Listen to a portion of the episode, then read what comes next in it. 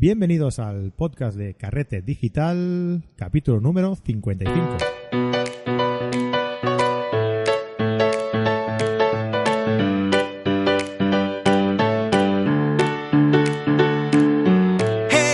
Hola y bienvenidos a este podcast donde hablamos de la fotografía y retoque digital, lo que ya sabéis que tanto nos gusta y compartimos con todos ustedes eh, semanalmente. Hola Fran.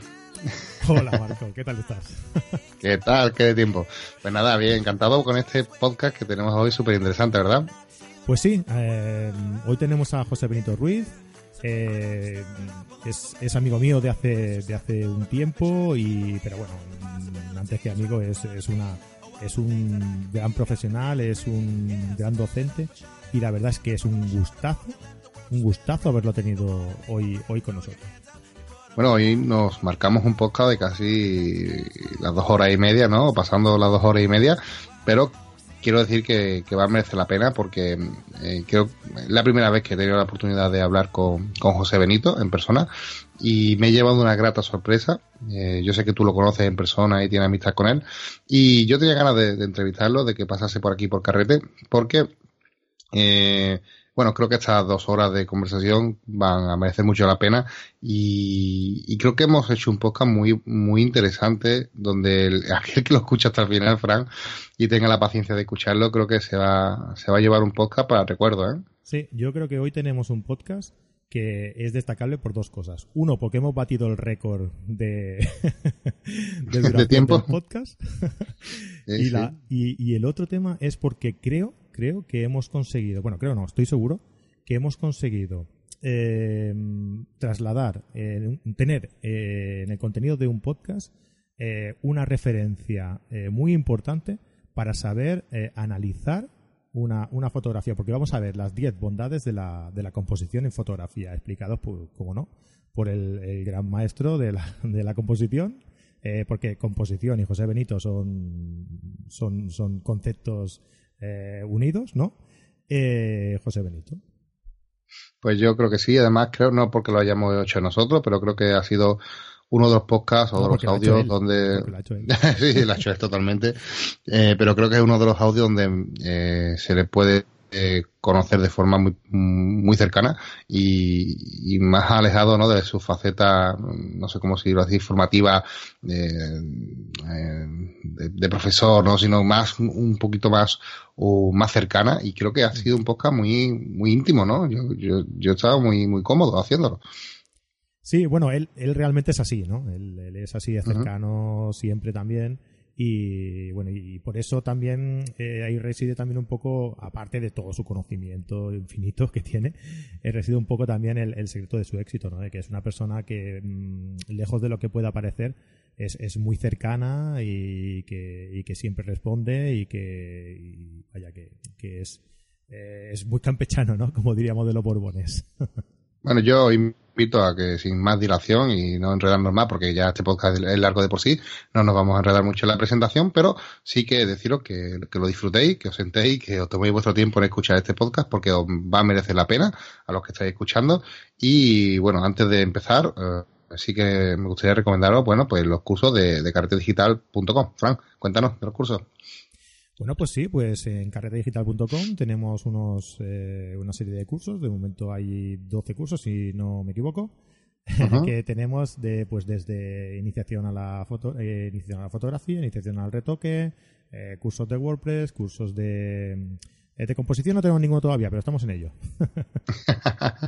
Y bueno y todo por 8 euros al, mes vale te acceso a más de 120 vídeos online y formación muy interesante. Muchas gracias espero que os guste estas dos horas y media de conversación que seguro que va a dar mucho que hablar porque, bueno, a disfrutarlo, simplemente no, no digo más. Fran, muchas gracias. A ti, Marco, nos vemos en un momentito. Hasta luego. Bueno, pues como hemos dicho, como hemos comentado antes, tenemos hoy eh, aquí con nosotros a, a, José Benito. Hola, José, ¿qué tal? ¿Cómo estás? Hola, ¿cómo estamos todos? Bienvenido al podcast. Muchas gracias a los seguidores también por escucharnos. Sí, teníamos muchas ganas de tenerte por aquí y además, bueno, que siento la, como te he dicho antes, siento la hora porque es muy tarde, pero creo que estamos un poquito en un ambiente así íntimo. y vamos a aprovechar para, creo que para hacer un podcast muy bonito. ¿no? estamos aquí arropados por la oscuridad. y menos mal que este no lo vamos a hacer en vídeo. Este simplemente vamos a sacarlo en audio porque si no habría gente que se podía ruborizar y no, y no, es, no es plan.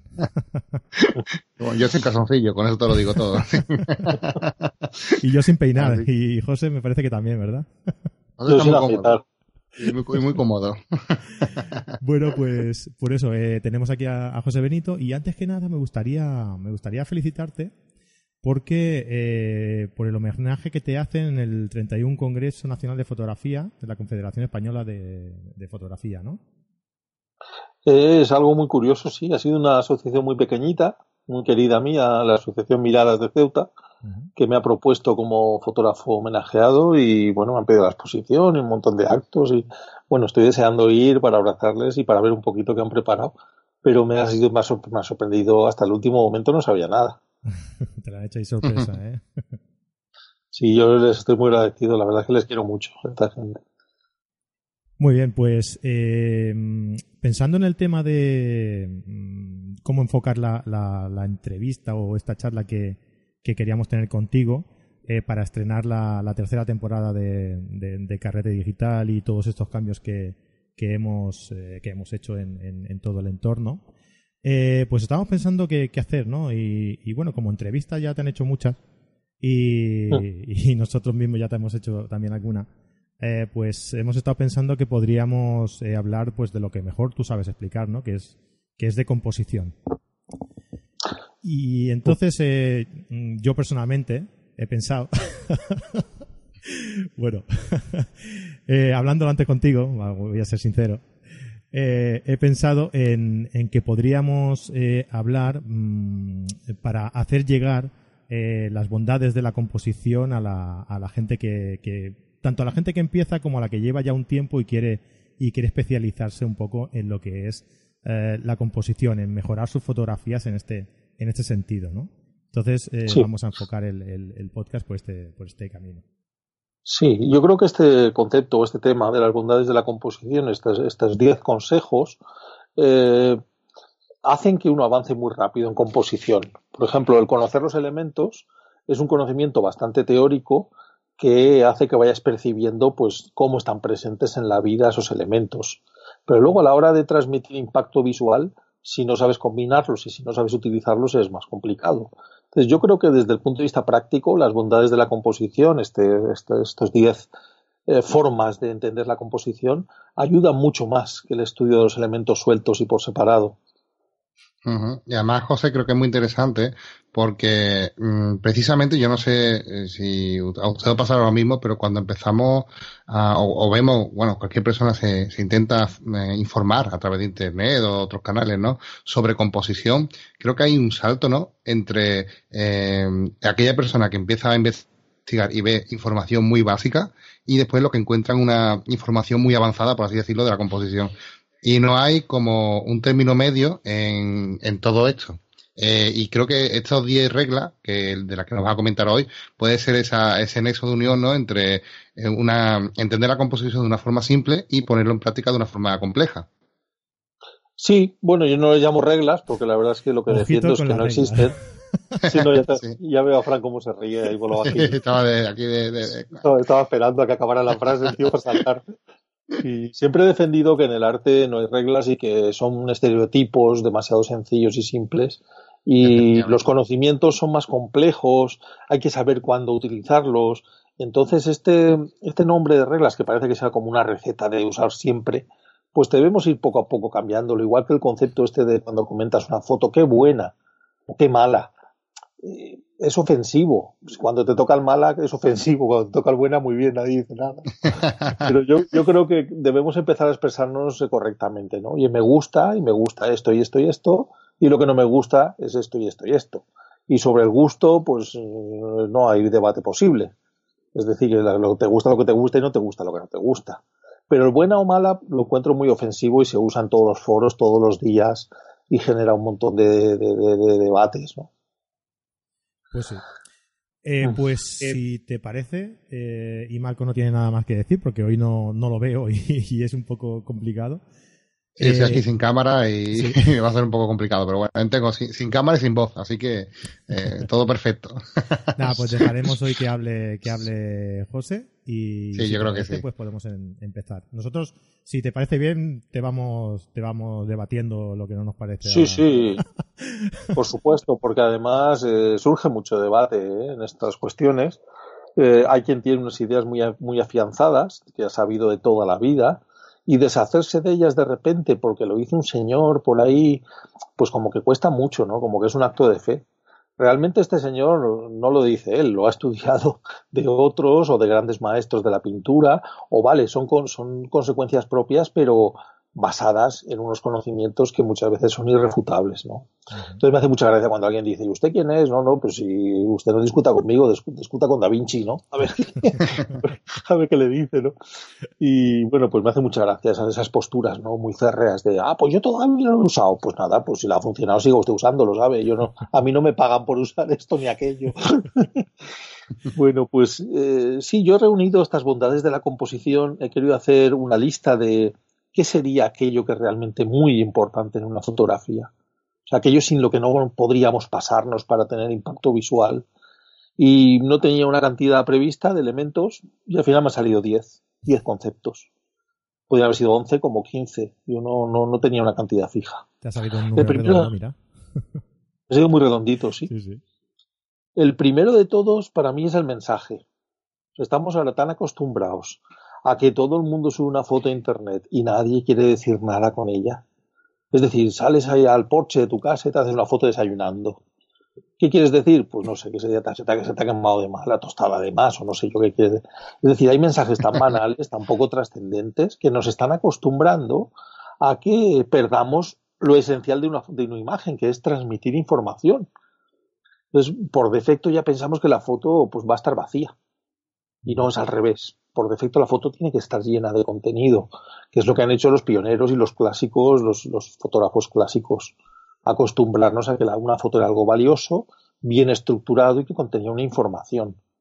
Bueno, pues esto ahora hoy en día se, va a perder un poquito en, esta masa ¿no? de fotógrafos que somos. Pero a la vez está reaccionando una cantidad enorme de personas que tienen pues, pues ese interés de avanzar en la fotografía, y se está recuperando pues este valor del mensaje que yo siempre he defendido. La foto puede hablar de cosas, aunque sea admiración por la belleza del mar, o por una sensación, o por el frío, por el bosque, la nieve, pues eso, eso es lo que contiene la imagen, mensaje. La verdad que es muy, muy importante lo que dice. Además, no sé si, si ha tenido ocasión de escuchar algún podcast donde hablo ¿no? de, del tema de la importancia del mensaje en la fotografía, que, ya hemos hablado varias veces aquí en el podcast. Y yo siempre me gusta hacer una comparación con, en este tema con el mundo del arte, porque la fotografía, al fin y al cabo, es otra, es otra asignatura más de, del, del, mundo del arte que es tan extenso, ¿no? Y si nos fijamos en la evolución del arte, en todos los, aspectos, no solamente en fotografía, sino por ejemplo en, en, danza, que se ha pasado a un, baile muy técnico, eh, a un baile más contemporáneo, donde lo importante ya no, no, es tanto la técnica, que también, sino el mensaje en sí, la pintura, que también hemos pasado de un eh, impresionismo a un, eh, un, vanguardismo total, que, bueno, un concepto totalmente diferente a lo que hay, ¿no? Y donde el mensaje podría ser, o podremos decir que ha evolucionado tanto que el mensaje a día de hoy es más importante que, que no más importante, pero sí que está teniendo un peso mayor que la técnica respecto a lo que había antes, ¿no? En todos los aspectos.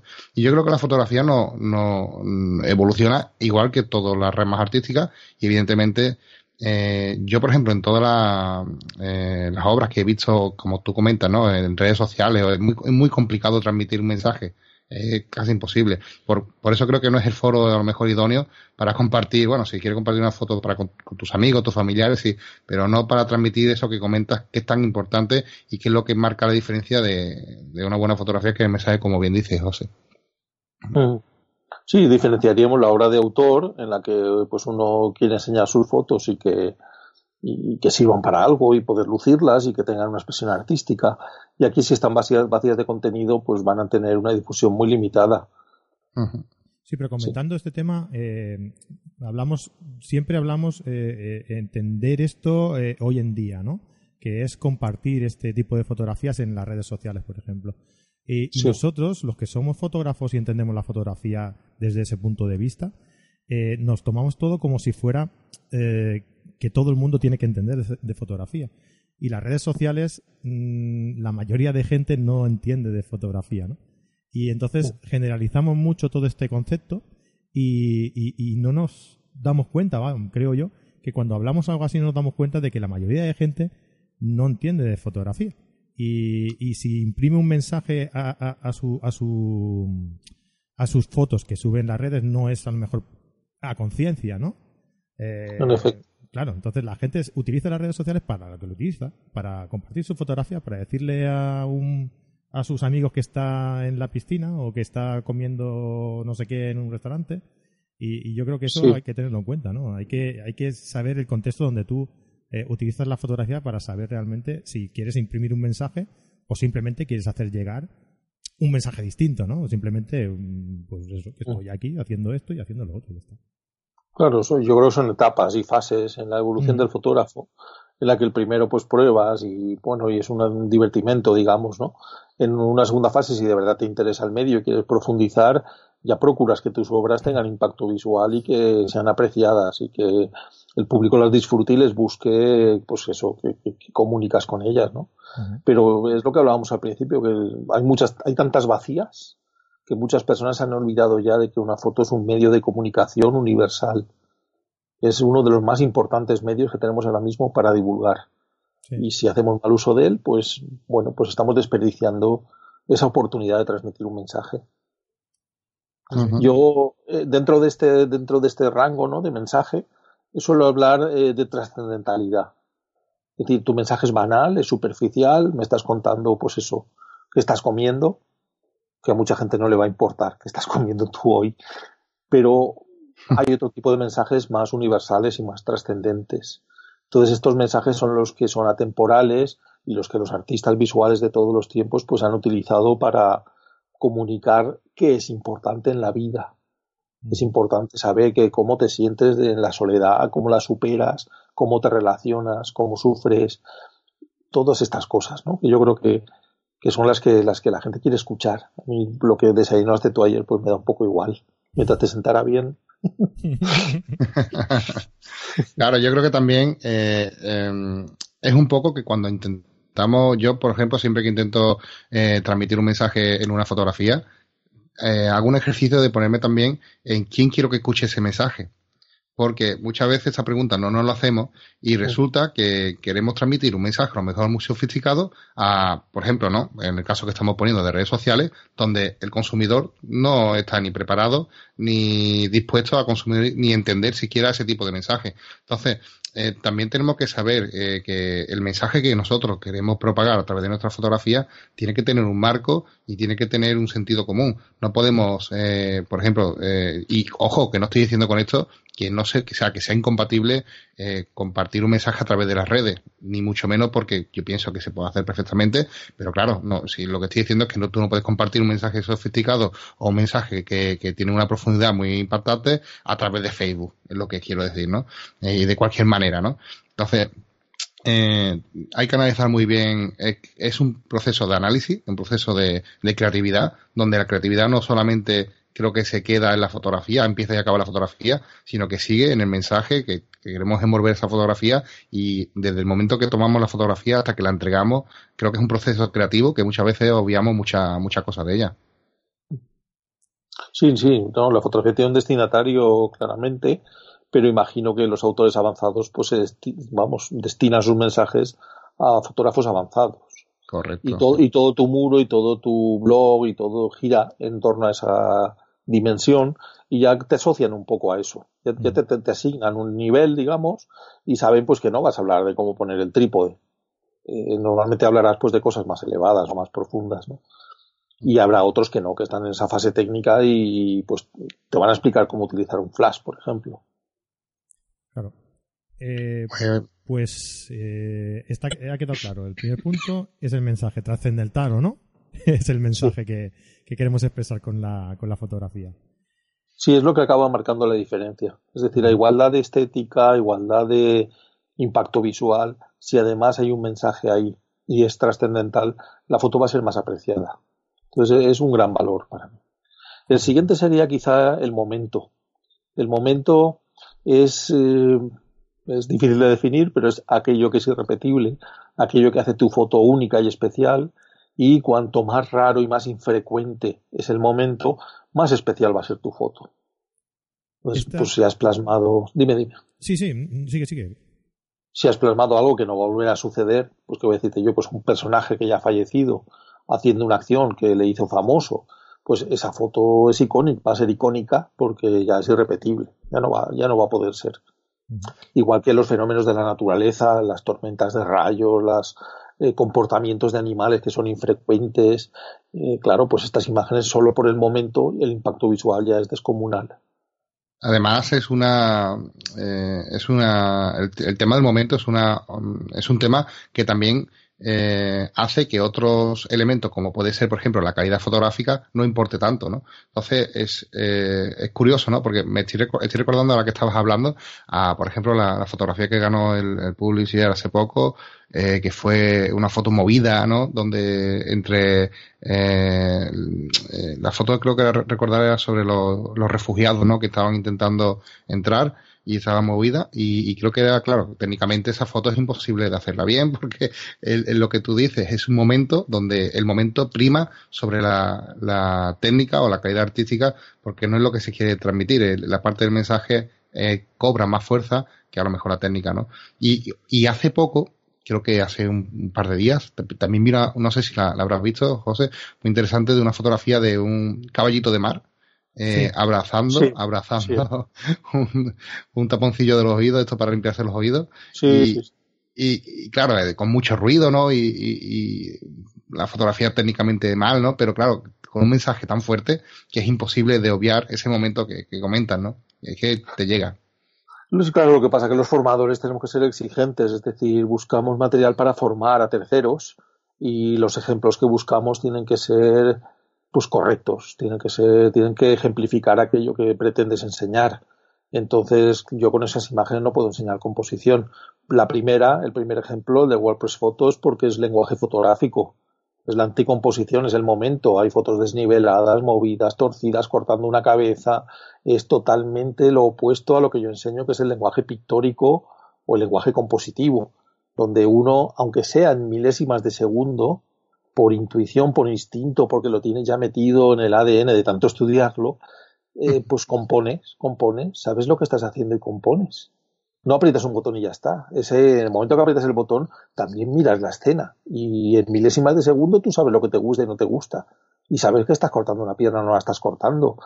Eh, yo separaría ahí esas esos dos lenguajes, ¿no? sí, podríamos decir que, que una, por una parte está la suerte y por otra la experiencia dentro del mismo momento? Bueno, es que hay personas que se van de reportaje, que voy a decirte yo, a Zambia y todo lo que se traen son fotos así, movidas desniveladas con figuras cortadas porque están buscando una mirada de un niño en el fondo, que es lo que les ha impresionado, ese momento del niño mirando y no se han dado cuenta del resto de y les da igual todo el resto de la imagen. Y este no es el lenguaje que yo hablo y que yo enseño. No, ese es el lenguaje fotográfico de lo instantáneo y lo imprevisto y lo que no miraste. Yo cuando hago una foto, aunque sea milésimas de segundo, sé dónde están los ejes, sé dónde está la forma, sé dónde están los puntos de corte, sé si hay equilibrio. Lo sé, lo sé porque, porque ver es una acción instantánea. Nos lleva milésimas de segundo ver. entonces, eh, es un lenguaje, simplemente es un lenguaje. El fotoreportero trabaja así y el fotógrafo que compone pues trabaja de otra manera. Y bueno, yo creo que esto hay que entenderlo como, como, como cosa fundamental, sobre todo en los jurados de concursos, donde te encuentras unas fotos que te dicen, ¿y esta qué? Esta, pues es que es otro lenguaje. Esto no puedes aplicarle nada de composición porque no hay ningún intento compositivo lo que han mirado es que le ha gustado pues que el perro está saltando y le ha cortado el rabo y claro y dices pues sería un ejemplo de todo lo que no hacer en composición salvo por el momento en efecto sí. el, momento digamos que es la fotografía más buscada de, los eh, retratistas de, los eh, fotógrafos de boda por ejemplo no porque claro es que no encasillaría a nadie. Hay fotógrafos de boda que les gusta que todo esté perfecto Es un lenguaje, un lenguaje que puedes utilizarlo, ¿no? Dentro de que el, todo esté perfecto, eh, el, acto humano, la, acción humana en el, en el momento que, sucede, ¿no? Una sonrisa, una mirada, un... está muy buscado. Todo el mundo, todo el mundo lo quiere captar. Todo claro, exacto. Unos desde el punto de vista compositivo y otros desde el punto de vista pues que le da igual el resto.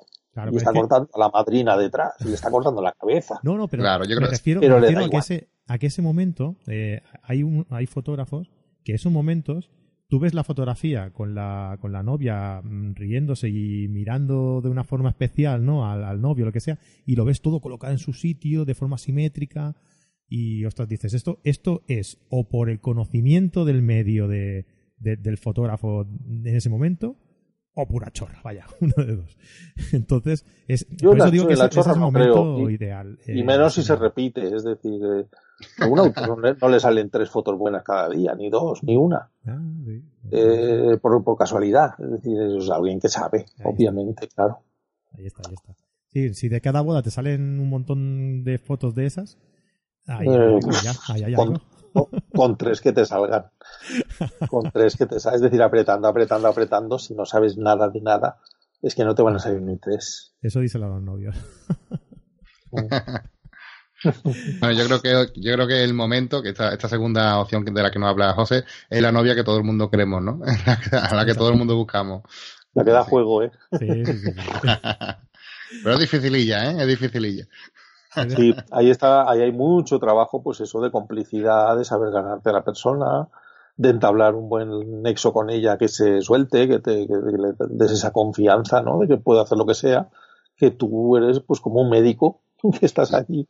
Y José, una, una pregunta para, para la gente que está empezando, ¿no? Y que se está preocupando mucho por sus composiciones, que por ejemplo yo me puedo meter en este, en este saco, ¿no? Porque eh, me considero eh, una persona que se está iniciando en esto más en profundidad. ¿Y cuándo o cómo eh, nos podrías ayudar tú a entender, claro, porque nosotros, es lo que te has dicho, ¿no? El que, el que no es suerte lo hace muchas veces, ¿no? Pero claro, cuando estamos en esa búsqueda, cuando estamos en esa, en esa persecución de, de, ese momento, ¿no?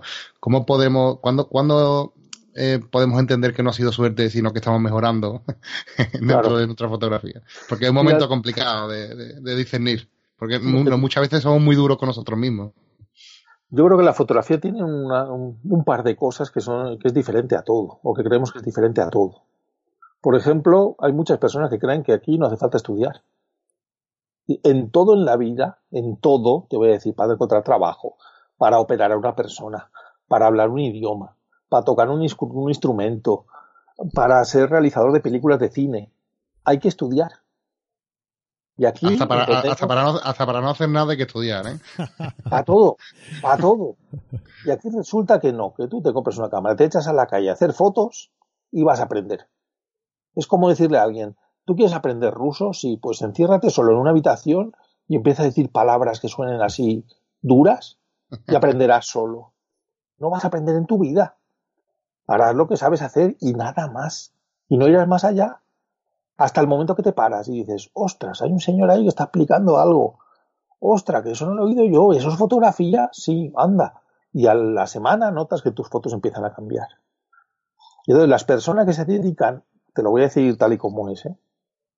media hora o una hora al día durante un año aprenden a hacer fotografías y ganan concursos y son autores reconocidos y todo eso. Y el que no, el que dispara y dispara y dispara y dispara, se muere disparando. Sí, sí, sí. cualquiera puede hacer una foto, pero siempre será una foto cualquiera. Entonces nunca vas a ser Cartier-Bresson a base de disparar. Nunca. Sí, yo, tengo una frase. dime, dime. algo parecido no, que tengo una frase que, siempre digo que, si miras una foto tuya de hace un año y te gusta, es que lo estás haciendo muy mal. ¿Sabes? bueno, bueno, bueno. Hay un momento que se estabiliza ¿eh? y tus fotos ya empiezan a valer y valen para siempre, digamos, ¿no? Ya te gustan. Pero ese momento yo lo coloco bastante lejos en el tiempo desde que empiezas. Bastante lejos. Claro, también es verdad que yo soy autodidacta, yo no sigo, no he seguido los pasos de muchos, he seguido los conocimientos de muchos, pero no los pasos. Y eh, creo que así el camino es más largo. Tirar a una persona, tú la coges, transmites conocimiento, ella se preocupa de leer PDFs de, y al final aprende muchísimo más rápido de lo que yo lo he hecho. Eso está más claro que el agua. Pero también es verdad que exige un acto de fe y esa eh, obligarse a trabajar un poquito en esto, porque si no trabajas un poquito, pues eh, sigue siendo un ignorante en la fotografía. Lo veo ahora mismo en el grupo de estudio que pongo, por ejemplo, hoy vamos a trabajar la anomalía. ¿Qué es la anomalía? Y la ambigüedad. Y la antítesis. Y, y resulta que no sabemos nada. Y entonces esto que es narrativa visual, que son recursos, pues no la sabemos. ¿Y de qué estábamos hablando? Pues de mensaje y momento. Pues esto es la narrativa visual, es lo que trabaja. Y no sabemos nada. Pues entonces no, eso, pues la foto nos, no podemos avanzar. Mi punto de vista es ese. Claro, eso es como lo que decías, ¿no? Que tú te pones a practicar sobre sin, sin, sin tener conocimiento y, puedes hacer mil fotos y las mil fotos las vas a hacer mal. claro, si no tienes la base de, cómo hacerlas bien y practicar sobre esa sobre, sobre esa situación. En efecto. Claro, mucho que El día que te sientes media hora, media hora con un formador y te diga, mira, estás haciendo mal esto, esto y esto. Ese día aprenderás más que en un año de hacer fotos tú solo. A mí me ha pasado lo mismo en el pádel, José. Sí, sí, Esto es aplicable a todo lo que sea transmisión de conocimientos, claro. Claro. Bueno, claro, pues- si pasa con las academias de inglés y cuando estudias tú solo. Pues claro, vas a una academia donde te fuerzas ahí unas horas y donde hay una persona que atiende tus dudas y avanzas más que tú solo muchas veces. Claro. Mm. Y además que se da siempre, yo bueno, esto lo, lo, lo he visto y lo, lo, veo en todas las personas ¿no? que se forman y que, y que ahondan en un conocimiento y es que cuando cuanto más ahonda, cuanto más conocimiento, cuanto más dedicación a un tema, eh, más humilde y mm, eh, ves que ellos mismos se consideran que no saben del tema, ¿no? Y es que precisamente es que tenemos una infinidad de, de, cosas por aprender, las que nos quedan todavía. Y, y, es que el que estudia, yo creo, que... es consciente de lo que sabe y más consciente aún de lo que ignora. Efectivamente. Eh, no solo ves la pequeña porción que estás estudiando, sino ves todo lo que la rodea y todavía estás ignorando. esa conciencia, ¿no? De lo que, de lo que antes no veía, de lo, de lo que te queda, yo creo que es lo que te hace hacer el clic y decir, em, vale, ahora sí. Yo creo que es importante, sí. Eso es. Mm. Vale, pues eh, seguimos. Número 3. Bueno, vamos a otro concepto que es muy complicado, que yo cuando lo enseño, pues me cuesta mucho enseñarlo porque es un concepto que hay que trabajar mucho, que es el del equilibrio. El ver una foto y saber si está equilibrada si los pesos están equilibrados, si no hay zonas inútiles, si la mirada no crea un punto fuerte. Es decir, hay un todo que, conjunta pues la distribución del color, distribución tonal, el orden espacial de los elementos, que crea una sensación de equilibrio. Y muchas personas confunden con armonía. Entonces hay personas que te dicen, mira esta foto, qué armonía tiene. La armonía no es lo mismo que el equilibrio. No es lo mismo, la armonía tiene una formulación, que es simetría, centramiento, tratamiento de luz suave, colores pastels. Es decir, tiene todo un desarrollo como una fórmula de unos 10 ingredientes que no están en esas fotos que dicen que las ven con armonía. Y a lo que se están refiriendo en realidad es al equilibrio, a que es agradable porque está equilibrada de pesos. Entonces puede tener un equilibrio asimétrico, simétrico, un equilibrio pues tonal, de color, que hace que la foto sea agradable. Pero es muy difícil de explicar el concepto porque incluso con, digamos que con conceptos explicables cuesta mucho en la práctica aplicarlos, y este que es un concepto de percepción propia, tuya, de tu patrón de exploración, pues imagínate. Es decir, esto te puedes encontrar con 10 personas que dicen que no lo ven y otras 5 que sí, y, te puedes volver loco explicando qué percibes tú en ese equilibrio. Pero es fundamental eh, aprender cuando una foto tiene o no tiene equilibrio porque es el responsable del 80% por lo menos del impacto visual. El equilibrio es agradable. Es como una habitación ordenada o una habitación hecha una leonera. Eso sería como el, contenido, la esencia, la, sal de la fotografía, ¿no? Algo que, tienes, que no lo percibes, pero que te da esa sensación de que la fotografía te da, te da, te da esa sensación, ¿no? o de, o, de, o de orden o de desorden o lo que sea, pero lo percibes, ¿no? Sí, el orden espacial es parte del equilibrio, no lo es todo, pero es parte del equilibrio. Y e, es un algo, es un je ne sais quoi, como dicen, ¿no? Que es difícil de definir, pero tú inmediatamente ves una foto y dices, oye, qué agradable, qué bien distribuido todo, qué gracia, con qué facilidad entra visualmente. Bueno, pues tiene equilibrio, tiene esa, eh, esa dosis ¿no? que la hace interesante de equilibrio.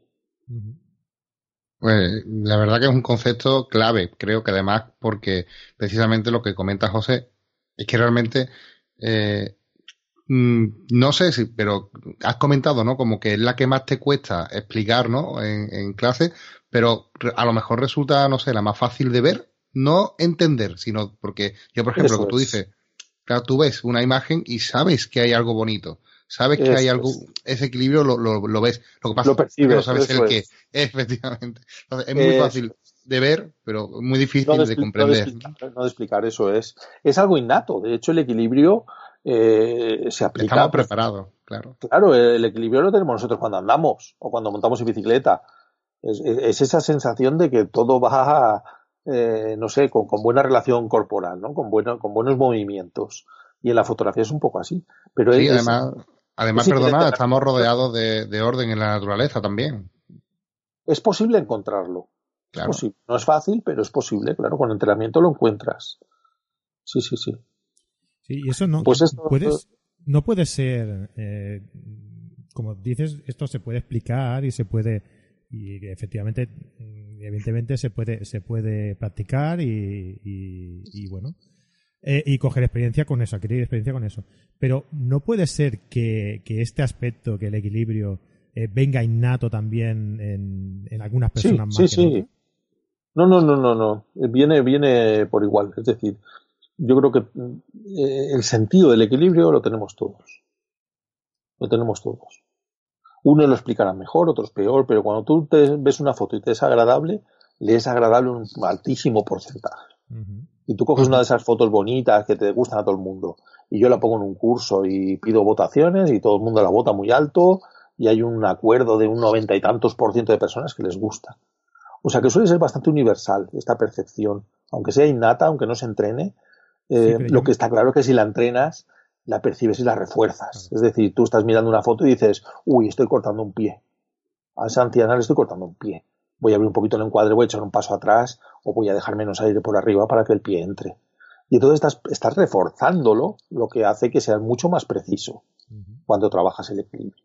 Y entonces llega un momento que el 70% de tus fotos son estéticas. Aparecen, no, has visto tú autores, no te puedo decir nombres de 10 o 15 autores conocemos todos desde Internet, del Facebook, de los foros, de, pues que, que, tienen un, altísimo grado estético. Parece que esas personas no, van, no pueden hacer una foto antiestética. Y es porque ya tienen conceptualizado el equilibrio. No pueden hacer una foto sin equilibrio. Ya lo han trabajado. Pero a la hora de ponerla en práctica, José, no es. O sea, te, reformulo la pregunta que creo que te ha querido hacer eh, mi compañero. Eh, todo lo que, o sea, el, entiendo que sí, que como comparto contigo que, que, la amplia mayoría percibimos, ¿no? Pero claro, el fotógrafo que la practica no creo que sea tan mayoría, ¿no? Porque cuesta mucho, cuesta mucho. está un paso más allá, está un paso más allá. A eso me refería yo, o sea, el percibir sí, pero el, el, realizar, el llevarlo a cabo es... es claro, porque luego la realización entra en más matices, es decir, si la foto solo tiene equilibrio, pero tiene que voy a decirte yo, malos puntos de corte, que era el caso que te estaba poniendo de que has cortado el pie a una señora, pues estás estropeando el equilibrio con uno de los factores. Entonces, claro, ¿Y esto viene innato o, o, es algo que, aunque se practique, pero sí que yo, por ejemplo, coincido con Frank, que creo que es algo que como el que tiene un talento musical, ¿no? Que por ejemplo yo, yo, recuerdo cuando yo fui al conservatorio, que mi madre me desempeñó en que fuese al conservatorio junto a mi primo, y mi primo, eh, en, en, o sea, sin, sin, necesidad de estudiar, él tocaba música, porque con su oído era capaz de, de descifrar el, el, lenguaje musical. Y yo, por mucho que estudiaba, era imposible. Y yo creo que hay ese, ese componente, ¿no? de, de a la hora de practicar esto de, este secreto, ¿no? De, bueno, este, este punto que comenta, mm, hay algo natural en la persona que hay gente con que tiene más talento que otra, no sé. Yo lo veo así. Yo creo que no. Yo he entrenado ya muchos fotógrafos, muchos, y muchos están ganando premios. y ha sido desde cero. Y mm, no, no cualquier persona. la, práctica da la precisión. Es decir, el señor que tira cien mil veces el peso, cuando va a las Olimpiadas, pues lo tira mejor que el que la ha tirado tres veces. Vale que existe quien es más fuerte, quien es más flojo, quien es más listo, quien es más tonto, quien es más hábil, y quien es menos hábil, pero la práctica hace muchísimo, y más en un acto que es el de ver, el acto de ver que todos vemos. En cuanto alguien te explica qué hay que ver y cómo hay que verlo, se aprende muy fácilmente y muy rápidamente. Yo creo que es más una faceta de descubrimiento que de habilidad. Es decir, es más que alguien te desvele qué es lo que buscas y no tener una habilidad especial, porque ya te digo que cuando alguien se prepara, todos llegan a lo más alto. Es una cuestión de preparación nada más. Vale, podríamos decir que es la, que es la revelación, ¿no? De entender lo que estás viendo. Sí. ponerlo en práctica. Diría que la práctica te da la precisión. La precisión de que cuando lo ves, pum, no se te escapa. Y a lo mejor antes, pues había un fallo en la escena que hacía que dijeras, lástima, esta foto que me gustaba tanto, pues no la puedo enseñar en según qué círculos exigentes. Y ahora tienes la sensación de que, joder, pues me ha salido, la he clavado, ¿y dónde está la siguiente? y esa precisión, pues cuesta mucho, pero cuando viene da esa alegría, porque es lo que buscabas. Mm, y yo creo además que, que eh, eh, José, este elemento que comenta que es la, el equilibrio, que para mí es súper importante porque también creo que no solamente tiene que estar en la fotografía, sino también en aquel que hace la, foto.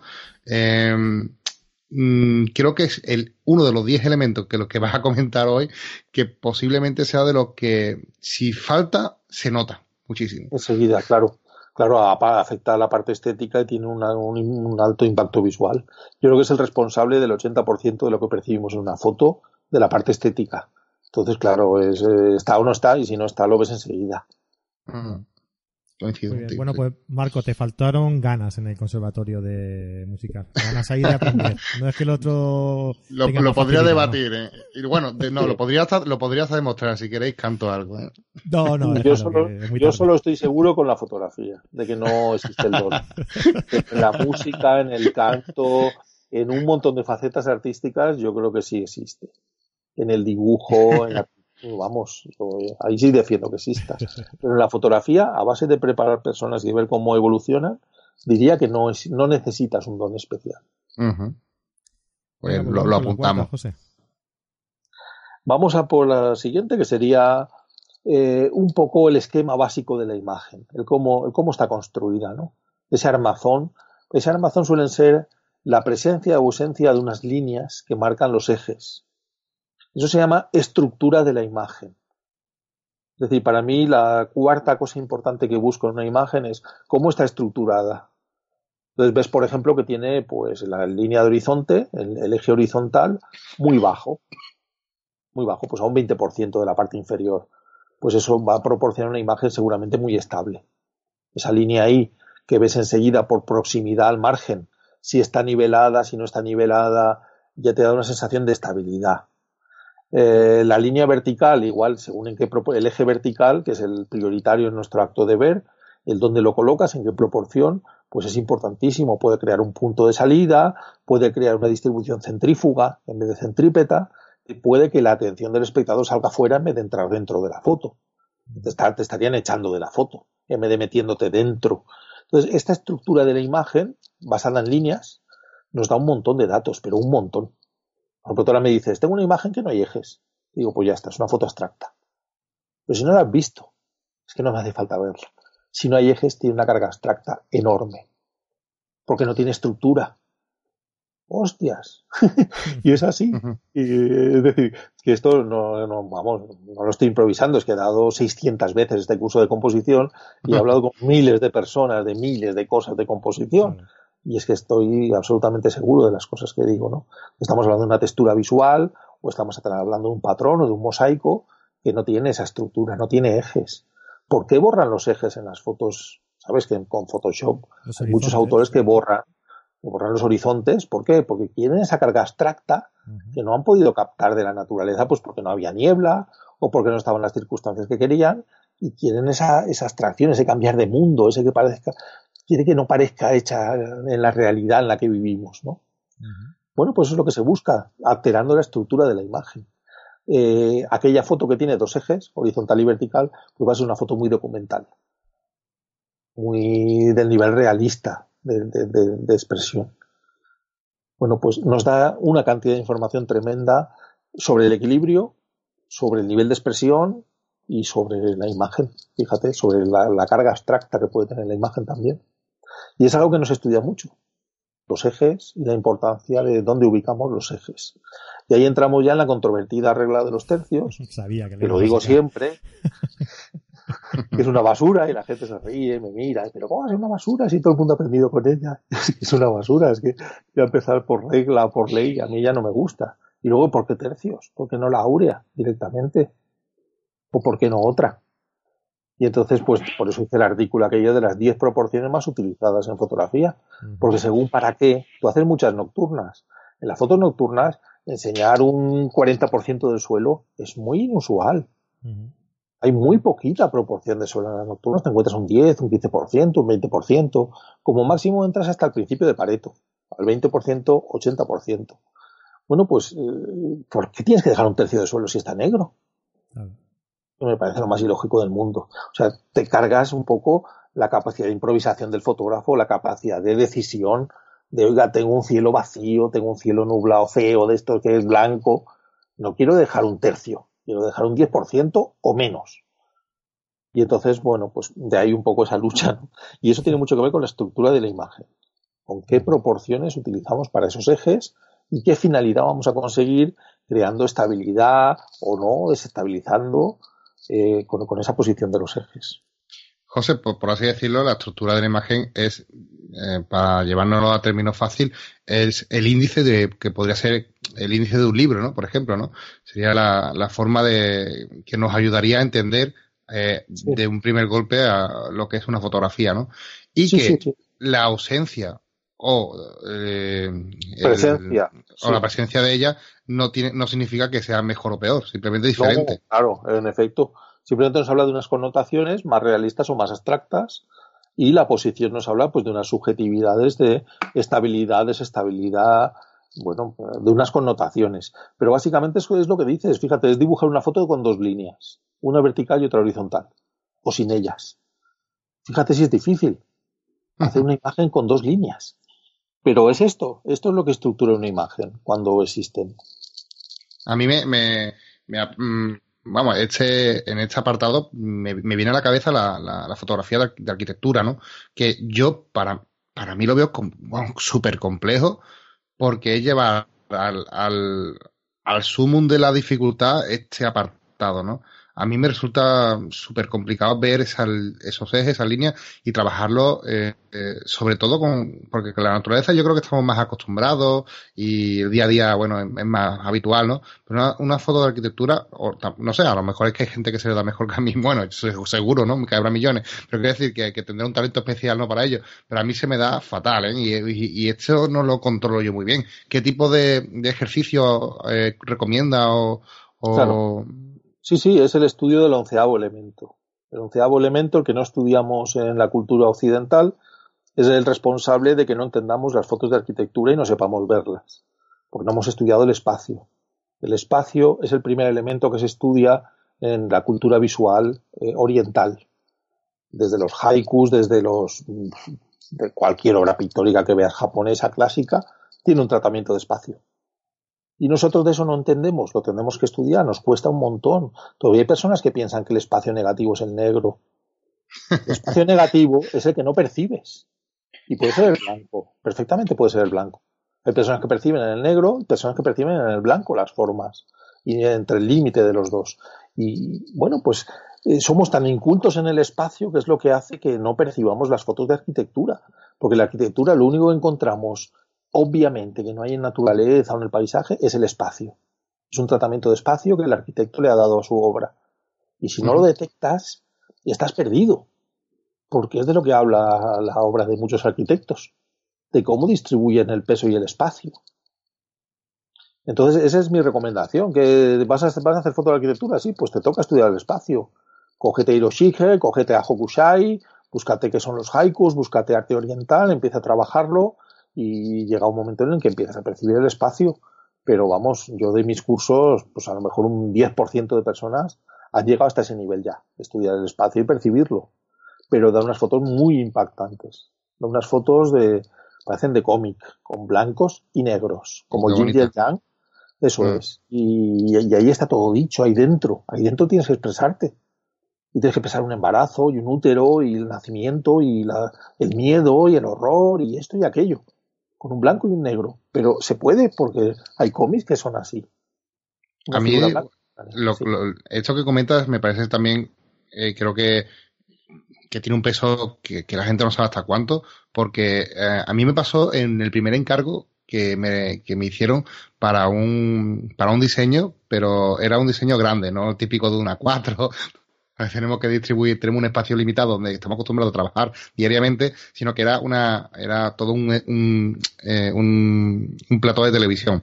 Y tenía, claro, de, era la primera vez que me que trabajaba con un espacio tan grande y ahora me enfrentaba a un espacio que no se me ocurría cómo llenar.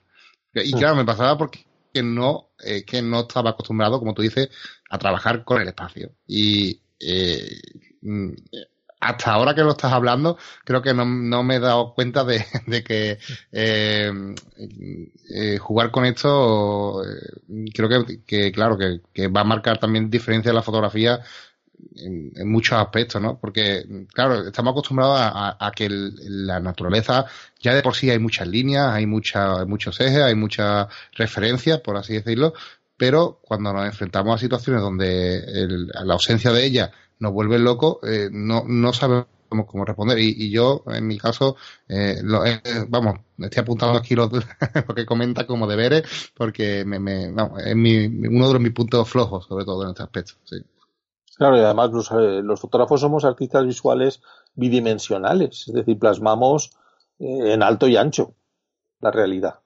Mm. Mientras que un arquitecto tiene que trabajar el, la profundidad, tiene que trabajar la dimensión.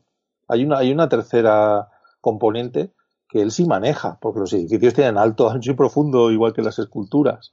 Y en fotografía esto, o en pintura, pues no existe, existe la representación de la dimensión, pero no la dimensión real. Tú no puedes meter la mano en una foto y decir, uy, mira qué, lejos está el árbol. No, tú te lo tienes que figurar pues por un tratamiento de perspectiva, por un tratamiento tonal, por un reparto de peso de colores, pero no, no, no físicamente, digamos, no en realidad, es una representación. ¿Crees que esta, eh, esto que nos comenta del equilibrio, eh, eh, perdón, el equilibrio, el, espacio. de una fotografía puede ser una de las cosas que más frustren a los fotógrafos? Desde luego que es la última que te va a preocupar. Yo lo entiendo así. Es decir, que te va a preocupar antes el equilibrio, el mensaje, el orden espacial, los puntos de corte, las proporciones. Y cuando ya tengas la cabeza satisfecha, digas, oye, parece que esto lo domino, ¿no? Tú dirás, ¿qué era aquello que nunca entendí del espacio? y entonces es lo último, yo creo que es lo último para lo que estamos preparados. Claro, porque yo creo que, realmente es porque culturalmente mm, hemos tenido otras preocupaciones, ¿no? Antes de llegar a esto. O sea, lo que hablabas tú antes de la regla de los tercios, por ejemplo, esta, esta manía que tenemos de, de todo rápido y todo ya, se ha explicado de esa forma pues para que llegue a todo el mundo, para que llegue fácil, rápido y que todo el mundo lo entienda, ¿no? Y entonces que se ha resumido con la regla de los tercios, eh, una, un, recuadro y donde, eh, donde convergen los, los puntos, puntos de tensión y ahí colocamos los elementos. Claro. Ojalá, ¿eh? Ojalá, porque entonces ya habríamos acabado de hablar de composición. Ahí está. Es decir, hemos empezado el programa, hubiéramos hablado 10 minutos de la regla de los tercios y lo hubiéramos acabado. Claro. porque ya no hay otra, ya no hay otra. dime otra regla. Por eso te decía que es, es muy fácil, está explicado ya y ya está, venga, vamos por otra cosa, vamos por la técnica, ¿no? Que a veces es lo que más preocupa antes que esto, ¿no? Y, me da la sensación de que ha sido algo así, ¿no? Que culturalmente, eh, cuando se ha hablado de composición, se ha hablado simplemente de, estos cuatro conceptos, ¿no? Y claro, Mira, estamos en pañales. Estamos en pañales.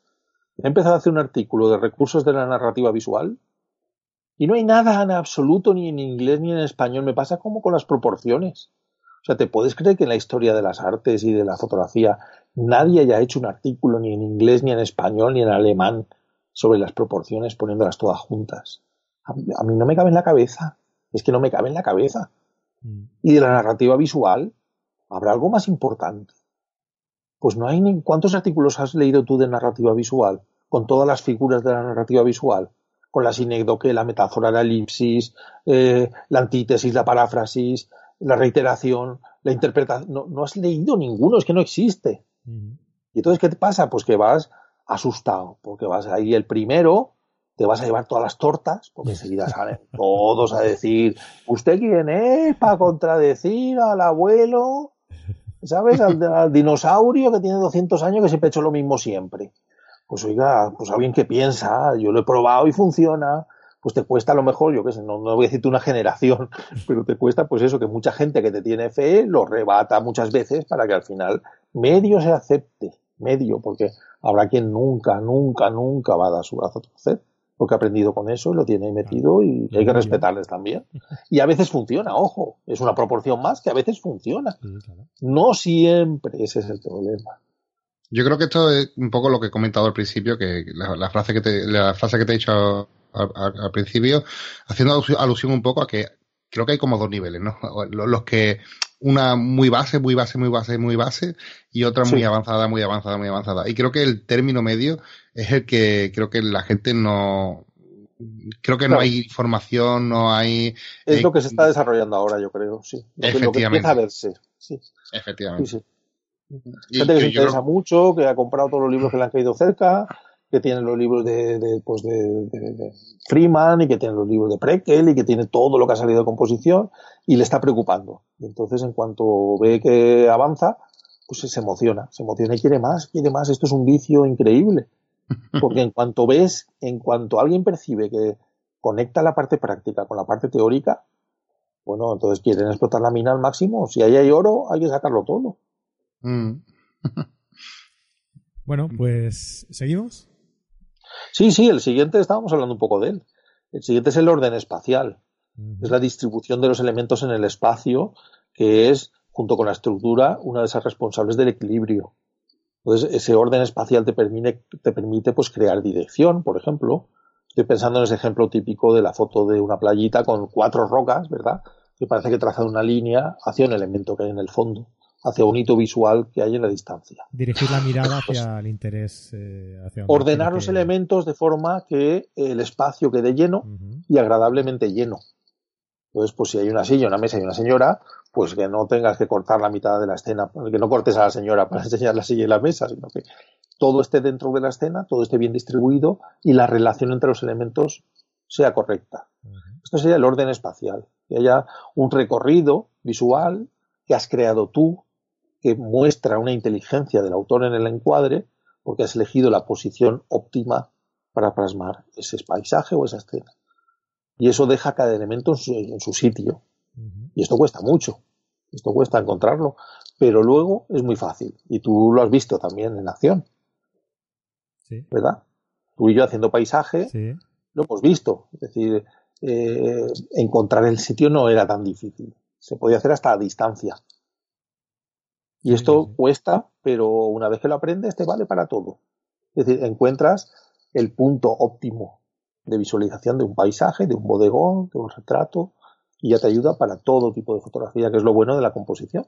Esto sería también eh, ordenar un poco los elementos que encontramos en, la imagen para conseguir eh, un equilibrio también, ¿no? Estaría un poco... Es eso, exactamente.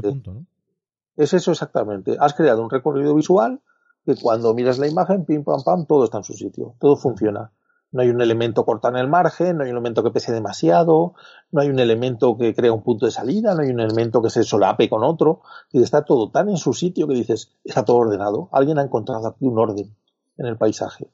Y esto cuesta pues un rato largo. Esto es lo que lleva de cráneo a los paisajistas hasta que un día dicen, ¡guau! Me ha salido. Y entonces ya le va saliendo, le va saliendo y es una alegría tremenda el orden espacial. Claro. Pues, pues, ¿Marco? Este punto también, no, que voy a decir que este punto creo que, que es muy parecido, aunque distinto, de, de, los últimos dos elementos que hemos hablado, que con este sería el tercero, ¿no?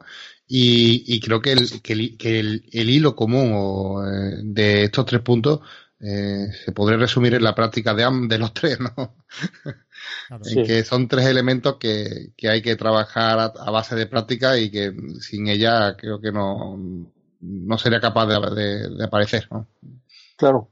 De hecho, estos puntos que estamos hablando son importantes a la hora de cuando te enseñan una foto y te dicen, ¿me la puedes comentar? O sea, estos puntos salen de haberme apuntado en qué se suele fallar en una imagen. ¿Y qué no, qué no aparece correcto en una imagen? ¿Dónde están eh, las ambigüedades en las imágenes? Pues en que, como te decía, en que está desequilibrada, en que el orden espacial es incorrecto y no hay orden espacial, en que le hemos cortado el pie a una abuela, en que no hay proporciones adecuadas, en el que el esquema tonal es confuso y hemos fotografiado un negro en un túnel sin luz, coño, no se ve nada. Si es negro con negro detrás, pues no veo nada. Pues al final, este cúmulo de cosas son las que hacen que apreciemos una imagen o no, y además es una guía excelente para comentar una imagen, en base a mensaje, momento, equilibrio, estructura, orden espacial, puntos de corte. Estos diez elementos nos hacen una especie de protocolo de comentario y de valoración o evaluación de la imagen para saber lo valiosa que es. Sí, esto, esto la verdad es que se echa mucho en falta por, por lo que tú mm, enlazamos ya con lo que con lo primero que tú hablabas, ¿no? Con lo de mm, comentar una foto y decir muy buena, ¿no? O, muy mala. Hmm. Bueno, muy buena y muy mala, ¿por qué? Pues mm, aquí tienes un. No, no, no, pero es que ni siquiera, ni siquiera buena y mala, es que esto debíamos desterrarlo ya. es me gusta y no me gusta por esto. Es que buena o mala, ¿quién, quién es nadie para decir si una foto mía es buena? ¿Quién? ¿Quién tiene que venir a decirme si mi foto es buena? ¿O a Ansel Adams? ¿O a mi vecina? ¿O a alguno que está empezando? Si a lo mejor tiene un ojo que no tiene nadie. Entonces, lo de bueno o malo, hasta que no lo desterremos, va a hacer mucho daño. Mucho daño, porque además el malo ofende mucho. Uy, tu foto es mala. ¿Mala? Me aguento. si he ganado tres premios. ¿Tú quién eres, no? Para decirme a qué mala. Si has ganado tres premios, ¿tú quién eres para decir que es mala? No, por eso me refiero a que estos puntos eh, pues crean como una especie de, de, plantilla, ¿no? Para, para, para ti mismo, para saber. Para percibir y para comentar. Exacto, para, para, percibir para ti, para realizar tus propias fotos, para que tengan todos estos eh, conceptos eh, y, que la foto sea agradable a la vista para los demás. Y valorar, analizar eh, otro tipo de fotografías de otras personas y, darle un, recurso, ¿no? Darle una explicación para dejar de lado ya lo de, me, lo de me gusta o no me gusta o es buena y es mala, ¿no? José, yo yo quiero hacer un hincapié ¿no? aquí y aprovechar para comentarte una experiencia personal que, tengo yo. Creo que hasta un, podría decir que es un trauma personal, porque eh, yo siempre digo en el, podcast, desde el principio, siempre solamente pedí una cosa. Digo, no me paséis una foto para, para valorarla. eh, yo no sé si cómo, o sea, cómo explicarte esto. Yo desde que empecé con la fotografía eh, he visto que pedir con, o sea, pedir eh, una opinión sobre una fotografía resulta eh, que no vale para nada. porque lo, que, no, no, digo, digo pedir, digo pedir un, o sea, quiero decir que no sirve para nada porque las respuestas que vas a recibir, el yo te hablo a nivel personal, ¿eh? el 99,9% de las veces es eso, estamos hablando de comentarios que no llevan a nada, vacío y de gente que no tiene conocimiento de para hacerte un comentario, una fotografía. O sea, ya, no, ya no te quiero hablar ni en redes sociales porque bueno, ya amazing, great shot, ¿no? Claro, La típica frase absurda, ¿no? Entonces, yo, a, mí una, una, cosa que odio es que me pregunten, ¿cómo, cómo ves esta fotografía mía? Y es que yo no me, no me siento capacitado para decirte cómo es esa fotografía, porque si ni yo mismo me considero eh, que, que, que, sea nadie para comentarte esa fotografía. Entonces, ante este esta problemática que he tenido yo a lo largo de mi vida, que es, eh, porque yo siempre he pensado que el, el, el, mejor comentador, ¿no? El mejor eh, crítica a una fotografía la tiene que hacer uno mismo, ¿no? Siempre he pensado que cuando uno hace una fotografía, tiene que analizarla después y ver qué falla, qué podría haber mejorado y volver a mirarlas diez veces. Yo siempre acostumbro, cuando he hecho una fotografía y, la edito, es muy, es muy difícil que tú veas fallos en ese mismo momento porque estás trabajando en eso y, y has considerado casi está bien. Pero a lo mejor ha pasado dos meses, he vuelto a mirarla y he dicho, hostia, esto ya no está tan bien, esto lo hubiese hecho de otra forma. Ya he aprendido más cosas y puedo hacer una propia valoración de la misma fotografía. Mm, ¿Cómo ¿cómo compatibilizamos esto? O sea, eh, ¿cómo compatibilizamos, cómo salimos de este... Es muy sencillo, a ver, te voy a hacer una pregunta. te, voy a hacer una pregunta, a ver, Marco. Si tú te rompes una pierna, ¿le preguntas al portero de tu casa qué vas a hacer con la pierna? no, pregunta te, vas a, te vas a un médico. Pues eso es lo que hay que hacer aquí. Buscar quiénes son los médicos que están acostumbrados a ver piernas rotas y entonces te van a decir enseguida, ¡uh! qué mala pinta tiene esto. Mira, este bulto que tiene aquí un hueso que se te está saliendo del sitio. Y eso, el que sabe, lo ve enseguida. Y el que no sabe va a decir, uh, tómate una pastilla, verás mañana que ya está bien. Claro, pero el problema que estamos hablando aquí en España es que el nivel de, conocimiento en composición es muy limitado, ¿no? Bueno, pero para eso estamos trabajando, claro. Estamos intentando levantar ese nivel y se está notando bastante ya en concursos internacionales, ¿eh? sí, sí, bueno. Hay gente que es increíble, ¿no? Y además creo que a nivel no solamente de composición, sino de técnica, España está ahora mismo lo destacando bastante. Muy, muy arriba, sí, sí, sí. Entonces hay que saber hacerlo, hay que saber hacerlo. Por ejemplo, eh, yo siempre empiezo un comentario de imagen con las virtudes, con lo que me gusta. Mira, yo en tu imagen me gusta pues que el equilibrio está ahí, los ejes están bien distribuidos, eh, me gusta todas estas cosas que te digo ahora. Ah, y luego veo estas ambigüedades, es decir, el concepto error o el concepto mal hecho no existe en el arte. Porque en cuanto el autor te diga, coño, lo he hecho yo así a propósito, porque me gusta así, ya te tienes, que callar. Se acabó, claro. El concepto de error no existe, existe el concepto de ambigüedad. Es decir, vale que lo has hecho tú, pero todo el mundo que lo vea lo va a atribuir a un fallo tuyo. Es decir, si has desnivelado el horizonte medio grado, vamos, en internet hay personas que ya tienen la regla ahí preparada para ponerse en todas las fotos. Al minuto te van a decir, ah, tío, cómprate un nivel. Es decir, hazlo de forma que, no parezca el agua por el lado. Eso es. Entonces, entonces hablaremos de esas ambigüedades. Oye, ¿por qué le has cortado el pie a la vieja? Hostia. Y entonces te das cuenta que el propio fotógrafo no se ha dado ni cuenta y realmente es una ambigüedad. Es decir, no se han dado ni cuenta.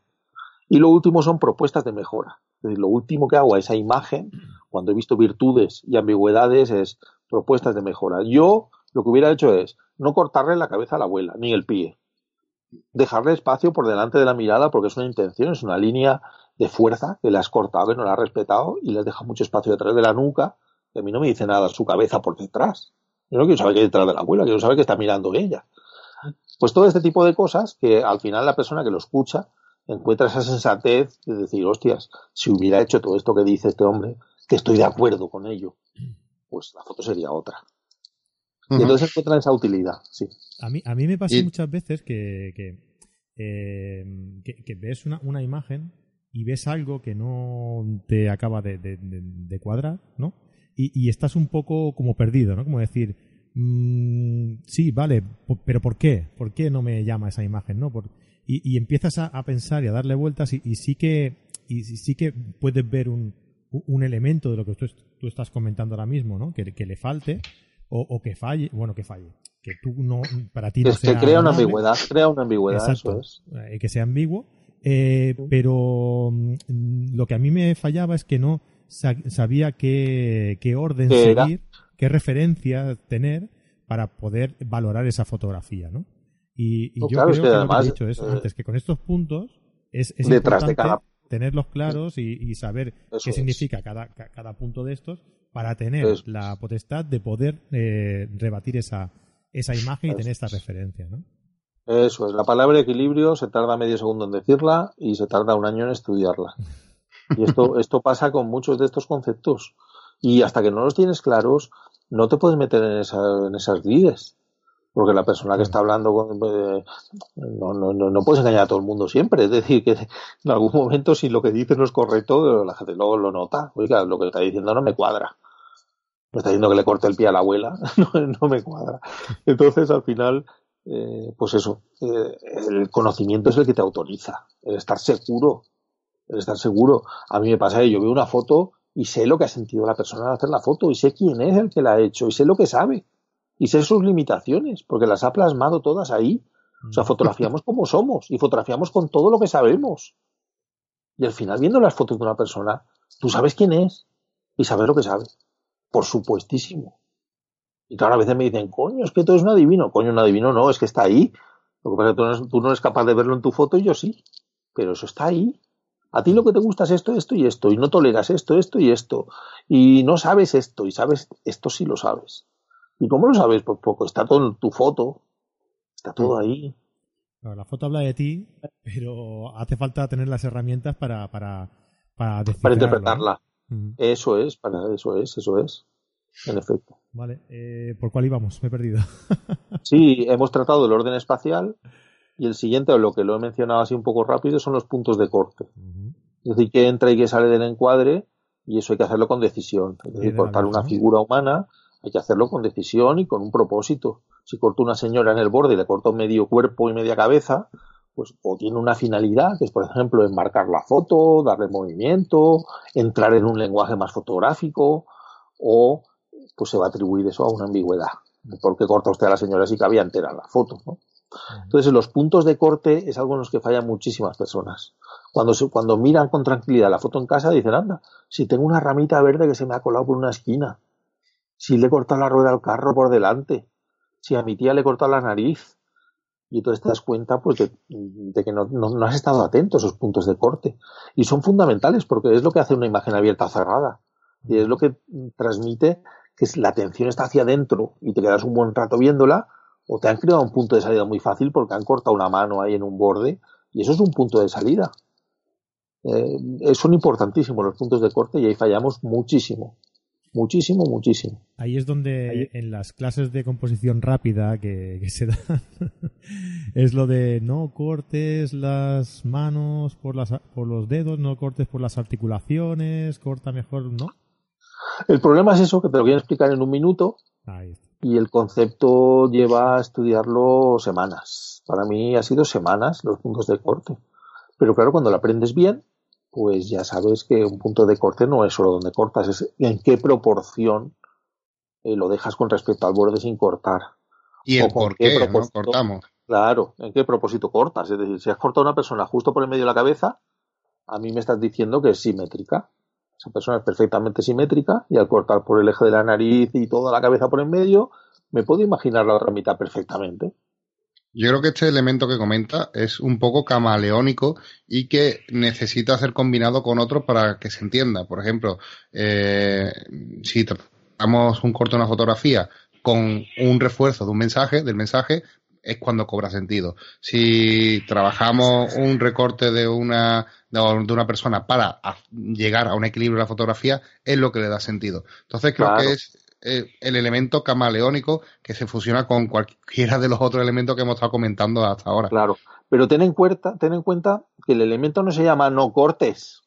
No. Se llama puntos de corte. Es decir, sé consciente de qué estás cortando y por qué ya está, no, no es que, no, a veces hay que cortar, sí, sí, pero ¿por qué? Pues por esto, por esto y por esto. Ah, que hay argumentos, vale, entonces me sirve. Entonces, eh, no tratamos de hacer normas, sino de hacer dónde solemos fallar para estar atentos. Y me, resulta curioso, José, porque eh, por, posiblemente sea el, elemento donde mm, más estricto se es a la hora de explicar, pero sin embargo a la hora de la práctica es donde más juego tenemos. Sí, porque se puede, Sí, sí, donde más metemos la pata muchas veces. ¿Cuántas fotos no hay de pajaritos con la cola cortada? Está todo enterito ahí, pero la puntita de la cola, pum, se la han cortado. O a la cola de un gato. Sí, pasa muchísimas veces. Y no nos damos cuenta que forma parte del animal y estamos centrados con la cabeza, el enfoque, no sé qué, y al final nos olvidamos de los puntos de corte. o sea, en resumen, no es, no es no corte. No es no, corte por aquí, no corte por allá, sino corta eh, y por qué cortas, ¿no? Exacto, eso la es. razón. Entonces, cuando hablas con el autor y le dices, oye, ¿por qué has cortado esta piedra aquí? Fíjate que en los otros tres extremos hay piedras cortadas también. Estoy enmarcando la foto. Ah, ostras. Claro, hay un propósito, es decir, no es no hacerlo, es hacerlo sabiendo que estás buscando unos puntos de corte concretos o para respetar una forma dentro del encuadre o para crear pues un recurso visual que tú has visto como el enmarcado y que lo quieres aplicar en ese momento. O entrar en otro lenguaje como el lenguaje fotográfico que permite el corte de la forma por donde te dé la gana, igual que el desnivelamiento y otra serie de, propuestas visuales. ¿no? Correcto. Bueno, el siguiente es también complicado, aunque tengo un artículo muy completo. Son las proporciones. El siguiente es las proporciones. Es decir, qué distancia mantienen los elementos hasta el borde, qué distancia mantienen los ejes hasta el borde, qué distancia separan los elementos de otros. Esto es lo que determina la posición del fotógrafo. Es decir, que en una playa de dos kilómetros tú te pongas en un punto concreto en el espacio, en un punto que no te vale un centímetro más arriba ni más abajo, ni más a la izquierda ni más a la derecha, porque es justo ahí donde tienes esa observación que yo, llamo clímax. Es decir, no encontrarás otra mejor. Has encontrado tu orden, que será distinto del de los demás, pero es el tuyo y está ahí y lo has encontrado. Pues ese punto de vista clímax o esa posición clímax te permite trabajar pues con esas proporciones, ordenando los elementos, evitando las justaposiciones si no quieres destruir dimensión, o buscando esas justaposiciones si quieres hacer el espacio más pequeño. Es decir, depende de tu intención lo que estás haciendo. Pero las proporciones son muy importantes porque colocan los ejes, colocan los elementos, eh, previenen los puntos de salida y también se falla mucho. Si te encuentras cielos preciosos, llenos de nubes con mucho detalle, pum, y han dejado ahí un cachito. ¿Para qué? Para enseñarte una tubería en el suelo ahí que dices, ¿y esto? ¿Esto que hay en el suelo? Es que no me lo puedo creer. Mira ese cielo, mira el árbol que hay en el fondo, y esto de delante, ¿qué es? ¿Sabes? Es decir, no, eh, eh, eh, a mí me, en este punto creo que este elemento podría, yo le podría denominar que es la gran olvidada, ¿no? porque creo que con el tema del, de la inserción ¿no? de, la fotografía digital a día de hoy, ya no, no es la, las proporciones no es algo que buscamos, sino que queremos encontrarnos haciendo mil millones de fotos. Cuando a lo mejor parándose a pensar un poco, a buscarla, eh, este elemento puede jugar una, una parte fundamental en nuestra fotografía. A, a, mí me pasa, por ejemplo, porque yo cuando salgo con, salgo, bueno, sabes que tenemos grupos de, de fotografía por toda España donde hacemos quedadas, tal y cual, y suelo quedar mucho con, con gente, hacer fotografía porque es una cosa que me encanta, y, y, y me di cuenta, porque me di cuenta que la gente coge y bam, bam, bam, foto, foto, foto, foto, foto, foto, foto. Yo, José, cada vez que salgo una, una quedada, no, no me suelo traer nunca más de dos o, o, o una fotografía. No, siempre voy pensando en una fotografía, ¿no? o dos como mucho. No voy con, no voy con, con más ambición de, de, eso porque considero que, que trabaja, o sea, lo, mi interés eh, precisamente es buscar lo que tú dices, ese clímax, ese punto donde vas a estar tu foto. Y yo creo que eso lo tenemos súper olvidado, porque creemos que con, como tenemos una cámara digital que hace 400 millones de, de fotos y no gastamos dinero ni carrete, pues eh, ya la encontraremos, ¿no? es la gran olvidada de, de, de, la, de, los elementos que comenta. Claro, claro, a los francotiradores no le dan metralletas. Al francotirador le dan una herramienta de precisión que hace un disparo, se carga un tipo en concreto y ya está, ese es su trabajo. No es matar a 2.500 chinos. ¿eh? El que interesa, pues eso, esto es igual. Es, no, no es hacer 4.000 fotos que luego no van a, ser, no van a, van a acabar en un disco duro y olvidadas. Es hacer esas tres que. Efectivamente que van a formar parte de tu obra de autor y vas a exponer y vas a estar orgulloso de ellas. Y muchas veces es incompatible la cantidad con la calidad. Correcto. Yo, vamos, tengo un amigo que, me, que, siempre me dice, yo, es que siempre que voy contigo, eh, vienes con una fotografía y esa fotografía coge y la publican. Se, coño, ¿qué, qué, qué, productivo eres? Digo, no, no, no es que sea productivo, es que voy para hacer una fotografía. Claro. Entonces, concentro toda mi energía en eso. En encontrar ese sitio y esperar el momento, que lleva mucho tiempo. es en lo que se lleva la vida Cartier-Bresson. Cartier-Bresson decía, hostia, qué calle más bonita, hostia, qué escaparate más chulo. No pasará un perro y le ladrará al tipo aquello, le morderá los pantalones, o no pasará un chiquillo con un gallo. Y al final, a base de imaginarse cosas, no pasaba lo que él quería, pues entonces sería brujo, pero acababa pasando algo, algo, algo diferente, algo que hacía la escena única. Y eso es lo que hace que perdamos el tiempo allí, claro, esperar el momento. Y eso es incompatible con hacer 4.000 distintas. eso es lo que, lo que insinuabas antes eh, cuando me has dicho que, que si sabía de qué iba la historia. Era que un día viniste tú aquí a Barcelona y me dijiste, oye, quiero ir a la, a Cap Roche eh, porque quiero hacer una foto. Dije, porque no la he visto nunca. Claro, ¿has ido alguna vez? No, no la vi. No.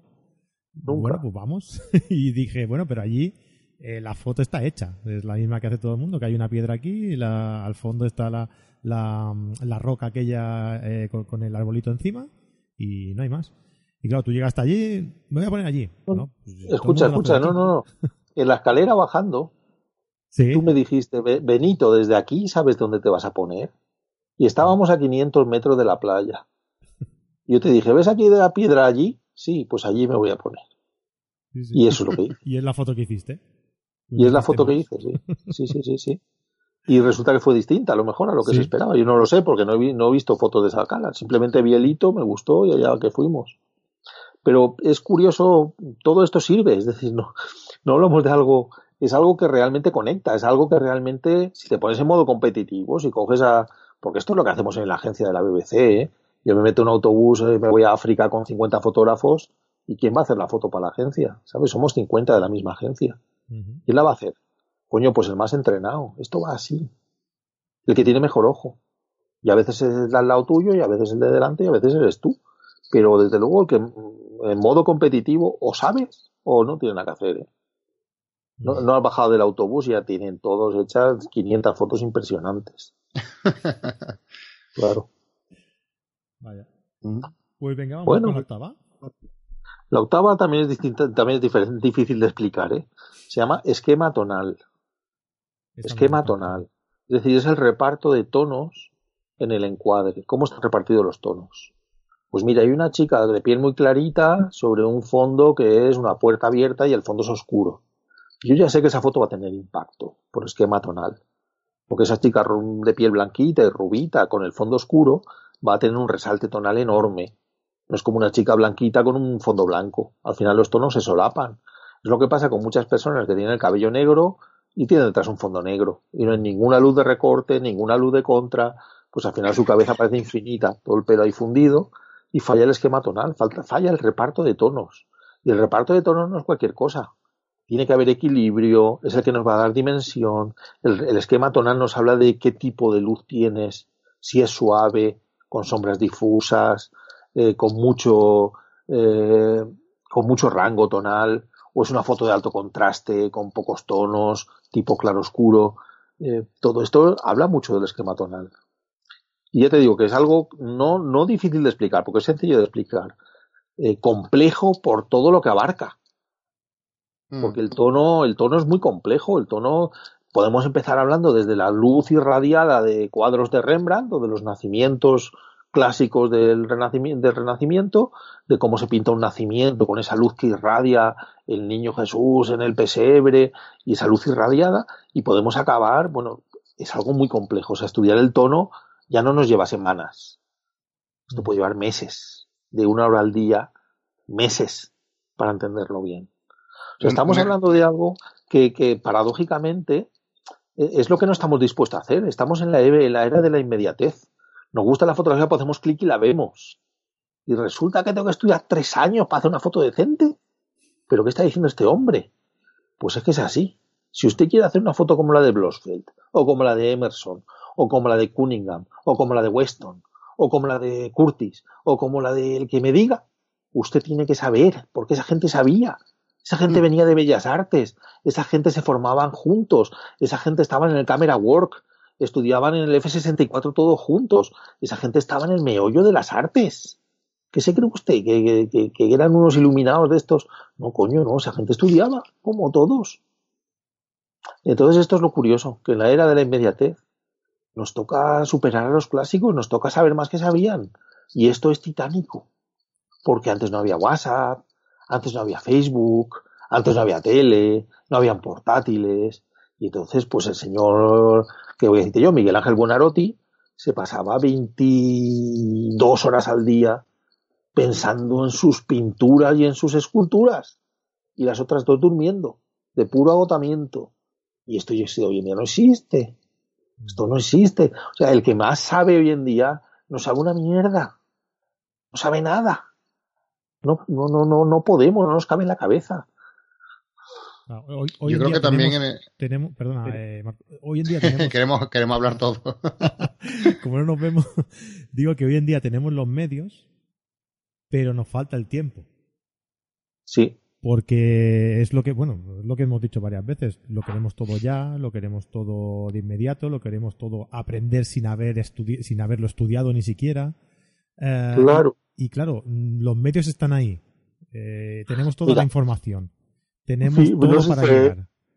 No sé si fue ayer en el grupo de estudio que alguien sube unas escaleras y me dicen, uy, parece del maestro de la pintura Esner. Y yo veo la foto y digo, no, este es del que copiaba Esner. Este es de Piranesi. Piranesi es un siglo anterior a Esner. Esner era un mero copión de Piranesi. Y entonces el tío pone, usted es el que más sabe de esto en el mundo. Digo, no, no, yo soy un ignorante.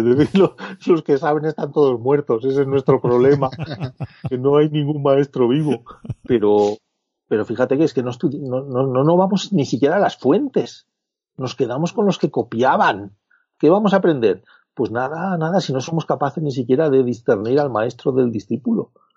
Pero José, yo creo también que, que Mm, yo es que tengo una visión un poquito más negativa, no mejor que, que Fran en este aspecto, porque yo pienso que, que hay un, el gran consumidor, o sea, el consumidor normal o gran consumidor, por así decirlo, es, es eh, cortito con casera. Quiero decir, eh, y que todos los contenidos, o la mayor parte de los contenidos que, que, que hay para, para que la gente consuma, es para satisfacer a una masa que es floja, una masa que tiene un, que, vive en una zona de confort donde moverse y salirse de su, de su sitio cuesta bastante. Entonces, creo que los que, claro, entonces... Mm, por supuesto, por supuesto, o sea, si a alguien le dices ahora mismo que si no estudia tres años intensivamente no va a llegar a nada en esto, pues, pues, pues, pues apaga y vámonos.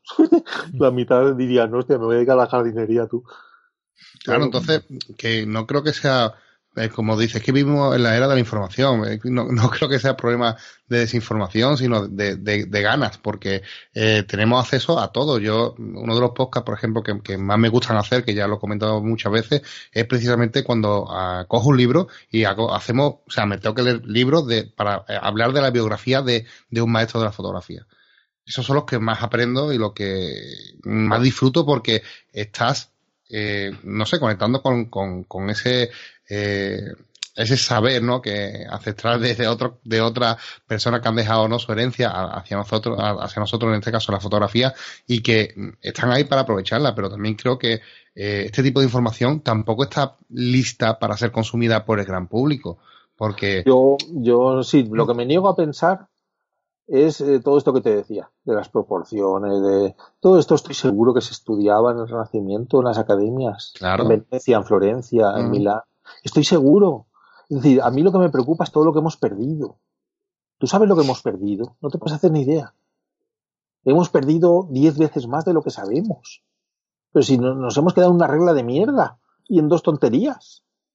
Y madre mía, yo no claro, yo, yo, veo esto, perdona que te corte, yo, yo veo esto también un poco como, como el marketing, que, que, que, también me, me, gusta mucho. Y, y, cuando veo a gente que dice, hay que ver qué, qué anuncios más machista porque es un anuncio de un, un, lavavajilla y sale una mujer siempre limpiando. Vamos, vamos a ver, es que el, el, marketing nunca es machista. El marketing es un reflejo de la sociedad. El, que vende el, el, lavavajillas lo que quiere es vender el máximo. Y si sabe que el 80% de las personas que compran su producto es una mujer, pues va a hacer un, un, un anuncio orientado a mujeres. Es que es evidente. Entonces, eh, mm, creo que con la fotografía pasa lo mismo, ¿no? Que hay un, un, mm, un grado. Es peor, es peor, peor que el marketing, mucho peor. Sí, sí. Sí, porque en la fotografía entra otro factor que es la especulación.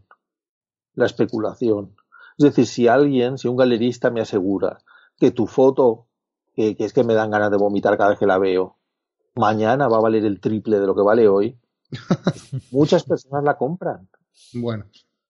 Esto funciona así. ¿Tú te crees que las fotos se venden por, vamos a poner entre comillas, por buenas? No. O porque gusten, o porque son magistrales. No, no, porque yo he ido a Arco y he visto unas cosas que digo, oiga, mire, tenía el estómago bien hasta este momento. Ahora no sé dónde meterme. pues yo me quiere usted decir, ¿esto qué significa? No lo sabe ni el autor. No, no, pero mañana, mañana vale el doble ya. Mañana vale el doble porque el señor está muy enfermo, lo hizo hace tiempo, ya no tiene pulso, ya no va a hacer más. Hizo 10 y esto vale ahora 10 y mañana vale 20 y pasado 30. Y entonces el arte se vende por pura especulación. Primero, porque no hay personas capacitadas para discernir ahora mismo lo que es magistral de lo que no lo es. Coño, si pasó con Turner. No se murió Turner y luego dijeron, el artista más grande de todos los tiempos. Coño, pues en vida bien que lo machacaron, macho. bueno, casi todo, ¿no? Hostia, le metieron mucha caña, pero mucha. Es decir, los impresionistas en general, joder, si no los dejaron ni exponer en la Feria de París, los tuvieron que hacer en el, en el estudio de un retratista, vamos, de nadar. Bueno, a lo que voy, que, es que el arte ahora mismo no está dominado por el saber, sino por la especulación. El saber nos hemos olvidado del saber. Nos hemos olvidado de lo que sabían los prerrafaelitas. Los prerrafaelitas fue un movimiento de recuperar todo lo que se perdió en el Renacimiento. Y apenas empezaron y mira, y acabó. Y es que el arte, el arte, el arte o da dinero o ahora mismo no sirve para nada. Pues igual has tocado la mm. tecla ahí ahora con lo que has dicho, ¿eh? El dinero. Hombre, por supuesto. ¿Quién va a comprar eh. Tú vas a comprar una, te vas a gastar 10 millones de euros en una foto que mañana va a valer 5. Nadie en su sano juicio lo va a hacer, hombre. Nadie. Es interesante, ¿no? Todo lo que estamos hablando, porque además son, son temas que, tienen mucho, muchas aristas y que, que, se puede ver también desde muchos primas diferentes y yo que también, como he dicho antes, soy muy, soy muy negativo en este aspecto y creo que, que, hay, que la gran masa no está preparada para, para consumir qué tipo de, cierto tipo de, de, contenido y que nuestra labor, ¿no? Como divulgadores, en cierta forma, es esa, el compromiso de intentar, como he dicho antes, de, de, de conectar lo avanzado con lo básico, de hacer ese puente de unión que sea fácil, entendible, que yo creo que muchas veces creo que es donde se falla, que es, que es en hacer apetecible lo que verdaderamente es apetecible, que es el conocimiento. Así que, mm, ¿qué es más, más apetecible que llevar al sumo del conocimiento en algo, en cualquier área que, estemos trabajando en nuestra vida? Claro, y, los autores además deben, deben, deben oponerse, deben oponerse, no, no pueden venderse por dos pesetas, no pueden, no deben. Hay que hacer el arte por el arte, hay que hacer lo que está bien por lo que está bien. Y nos olvidamos de esto, hoy en día nos olvidamos. Yo no, no sé, lo veo a todas las escalas de la vida, en todas. Desde, por ejemplo, mira, eh, no sé, hará ya tres años que le dije a Canon que yo no quería ser, eh, eh, ¿cómo se llama esto? embajador. embajador, ¿no? Sí, les dije que no se quedaron a cuadros porque la propuesta venía de Canon en Europa. Y entonces, hostia, pero vas a ser el primero que nos dice que no. Pues mira, me luce más eso, ser el primero que te dice que no, que ser el veinteavo que te dice que sí. A ver si lo entiendes. ¿Pero eso por qué? Digo, pues mira, porque tengo un programa en internet que siguen 6 millones de personas de Nikon, de Canon, de Sony, de Olympus. ¿Y qué quieres que haga? Que cree un punto de disensión. Es decir, Canon es lo bueno, lo demás es lo malo, pero si no mata la flecha, mata al indio. Mata al tío que sabe, no mata la flecha. ¿Qué mata que tengas Nikon o Canon si sabes hacer fotos? Pues al final llegas a... Si pierdes la imparcialidad, ¿no? Y no te puedes vender no te puedes vender esto, pasa debería pasar factura a los autores. Claro, usted no era el que decía hace dos años que Nikon era la hostia, que hace no Olympus ahora. Ah, mm. coño, que me pagan más. Pero bueno, entonces usted va a donde le pagan, sí. Pues como todos, pues eso es lo que mueve el mercado ahora mismo, lo que mueve el arte ahora mismo. Y se, se crea un movimiento de conformismo, ¿no? Como diciendo, oye, pues mira, si yo llego a este nivel donde la gente me tiene bien considerada y con eso gano la vida, ¿para qué voy a, intentar llegar a lo mejor más allá, ¿no? Con eso ya me va bien, ¿para qué voy a, vivir la vida? Voy a aprovechar el momento y, a lo mejor eso es, es la causa por la que no se llega más allá, por la que no se avanza, ¿no? Por la que la gente no investiga, que eh, claro. se puede llegar, ¿no? Y pasa también como con los artistas del Renacimiento, que no fueron importantes solo por lo que hicieron, fueron importantes también por lo que no hicieron. Es que eso no lo sabemos ver y, además, fueron importantes cuando ya no estuvieron. Sí, sí, no sé, yo, eso lo valoro mucho. Es decir, ¿qué has hecho todo esto y qué no has hecho? Ni esto ni esto. Hostia, pues, ¿sabes? Eh, yo valoro mucho el proceso de la toma de una imagen. Yo no tolero que una persona me diga, mira, me ha arriesgado a que este animal se muera o a que estropee el nido con tres pollitos que había para hacer esta foto. Pues a mí la foto esa no me importa, estará perfectamente hecha, pero es que ni la miro. ¿Por qué? Porque para mí no importa el fin, importa el proceso. Por eso aprendo. Porque a mí no me importa esa foto, me importa todo lo que lleva detrás, todo lo que hay que saber, todo lo que hay que esperar, todo lo, lo improbable que es que suceda, y al final la tiene. Sería más fácil hacerla en Photoshop en un minuto. Pero a mí no me importa el final. Me importa el cómo. ¿Cómo lo has obtenido? ¿Qué vivencias te ha traído todo eso? ¿Qué conocimientos necesitas para hacerlo? No es el camino fácil, pero a mí me aporta mucho, lo tengo muy claro. No estoy aquí por el fin, estoy aquí por el proceso. Además es que en todo, e, en toda actividad, eh, lo importante no es llegar, sino cómo llegar, ¿no? y, tú disfrutas en, el ¿eh? proceso de llegar. Se dopa, ¿verdad? Hay quien se dopa para ganar la vuelta ciclista. pero... hay quien no. pero tú cuando disfrutas realmente de cualquier actividad, de lo que sea, fotografía o lo que sea, eh, tú cuando disfrutas es en el proceso de llegar, en el camino, ¿no? Eh, cuando llegas sí, ves el resultado, sí, pero... Hay, claros ejemplos de gente que lo que quiere es premios, por ejemplo. Ya. Y visibilidad y ostentación y he ganado 20.000 premios. Y no sé, bueno, de todo hay, de todo hay. Hay fakes en los concursos, hay, hay gente que engaña en los concursos para ganarlos. Debe ser por algo, debe ser porque les importa el fin ser conocidos, que piensan que eres un crack, que digan, hostia, el tío, qué caña, tal. Y no te importa el medio, te da igual que hayas disfrutado, que no hayas disfrutado, que sepas hacer otra igual o que no. Yo esto también lo he visto, sí. Bueno, pues si parece, vamos, vamos con la novena. sí, vamos con la novena, que es el uso adecuado del color. El color, si te acuerdas. Perdona, perdona, perdona, José. perdona que te corte. Es que quería comentarte también algo respecto al último punto que has comentado, ¿no? Claro. Que, que el del, tema tonal, que creo que no, hemos ido un poquito por la rama, pero también quería preguntarte si era si un ejercicio práctico recomendable, digo, te hago pregunta porque yo, yo lo hago y no sé si lo estoy haciendo bien, que sería, o que como tú dices, que, que es difícil llevarlo a la práctica, ¿no? Eh, yo utilizo una cosa que es pensar en blanco y negro. Sí. Y me ayuda bastante. eso es porque tú eres un veterano que has vivido el blanco y negro. Pero esa cultura no la tienen muchas personas que han empezado ya con una cámara digital en las manos. La cultura la tienen que coger ahora, pues empezando a convertir sus fotos a blanco y negro, viendo que no salen bien, mirando a ver qué hacían los clásicos, viendo a ver qué hacía pues Capa y qué hacía Cartier-Bresson y qué hacía Jet y qué, hacían ellos y cómo sacaban pues esa gama tonal o ese alto contraste o esa educación tonal que tú tienes porque seguramente has hecho blanco y negro de verdad con una x pan con tu laboratorio, con tu ampliadora y hay quien no la ha tenido esa cultura visual. Bueno, yo, yo, yo, he estudiado y he, leído mucho sobre ese tema, pero yo, yo no, no, no, he podido practicarlo, ¿no? Pero sí que sí que le, eh, cuando estudio a estas personas, sí que le veo la, importancia del blanco y negro que tú comentas, ¿no? Y, y digo esto porque creo que hay un paso muy sencillo que se puede hacer que configurar tu cámara de SLR para que salga en blanco y negro el RAW, que tú después si quieres puedes recuperar el color perfectamente, pero ya entrena, vas entrenando eso que comentas de, la tonalidad, que me resulta muy, muy, eh, muy interesante que tú comentas que es difícil de practicar y que es verdad que es muy difícil. Y creo que Sin, sin esa visualización del blanco y negro se hace mucho más complejo.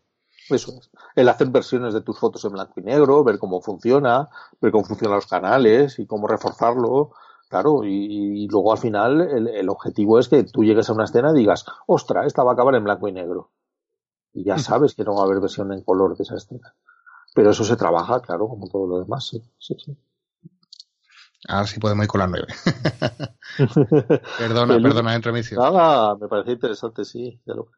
El uso adecuado del color.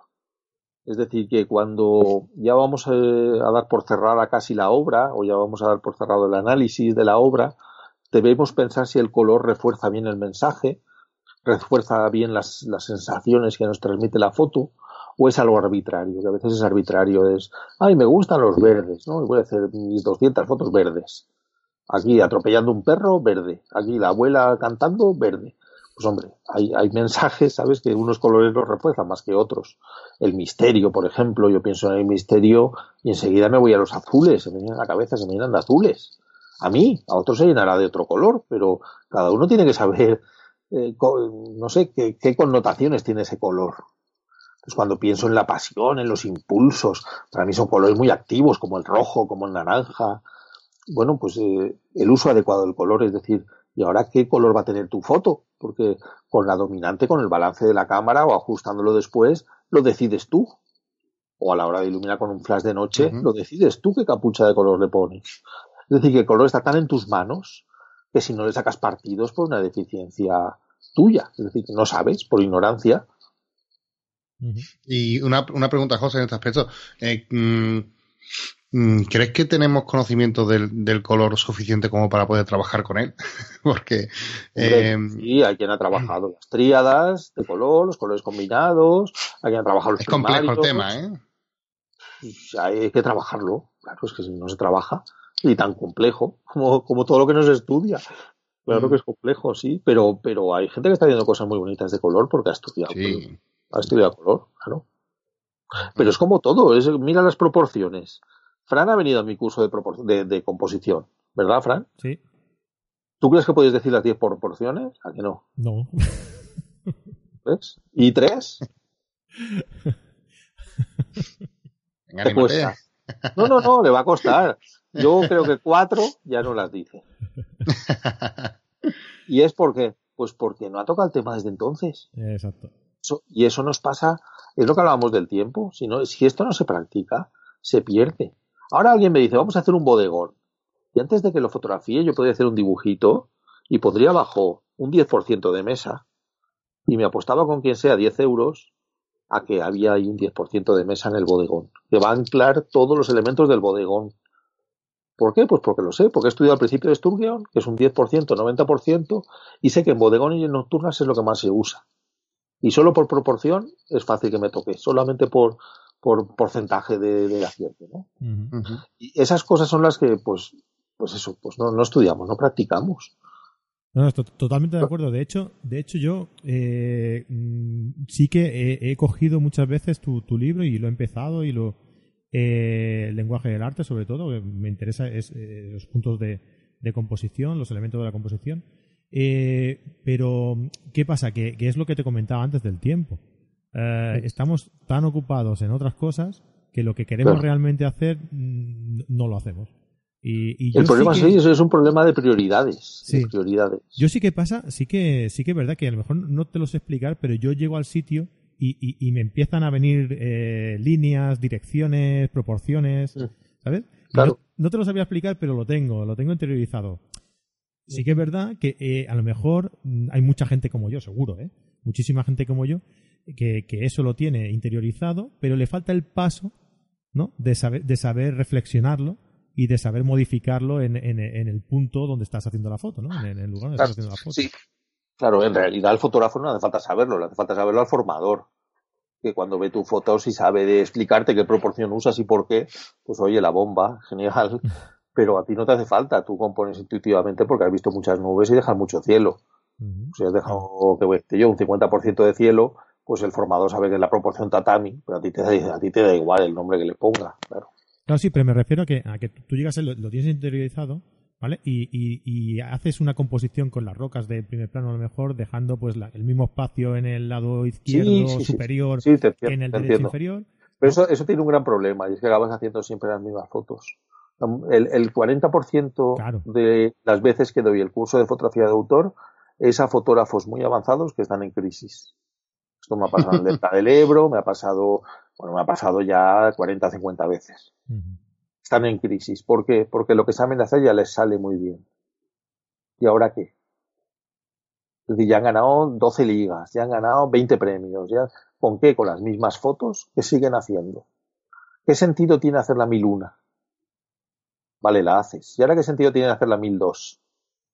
Igual, con la misma estética, con lo que ya sabes hacer.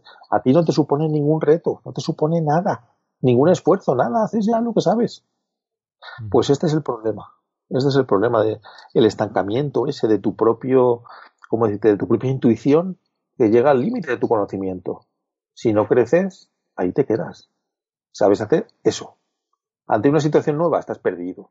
Como ahora alguien venga y te diga, y ahora hazme arquitectura, o ahora hazme un retrato, ahora hazme mi mascota. Dirás, hostia, yo de eso no tengo ni idea. Pero si sabes de verdad de composición, no te tiene que asustar. Va de lo mismo.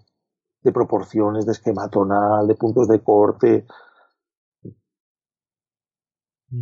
Sí, sí. en fin. Es muy interesante. La verdad es que Pero vale la pena, vale la pena dedicarle, dedicarle el tiempo necesario a, a- a estudiarlo y a interiorizarlo y, y tenerlo presente ya, porque a partir de ahí va a ser eh, proyectar ese conocimiento en tu fotografía y, y- y la verdad es que va- vas a ganar muchísimo. Yo, en cuanto, en cuanto os deje, voy a coger el libro, que lo sepáis.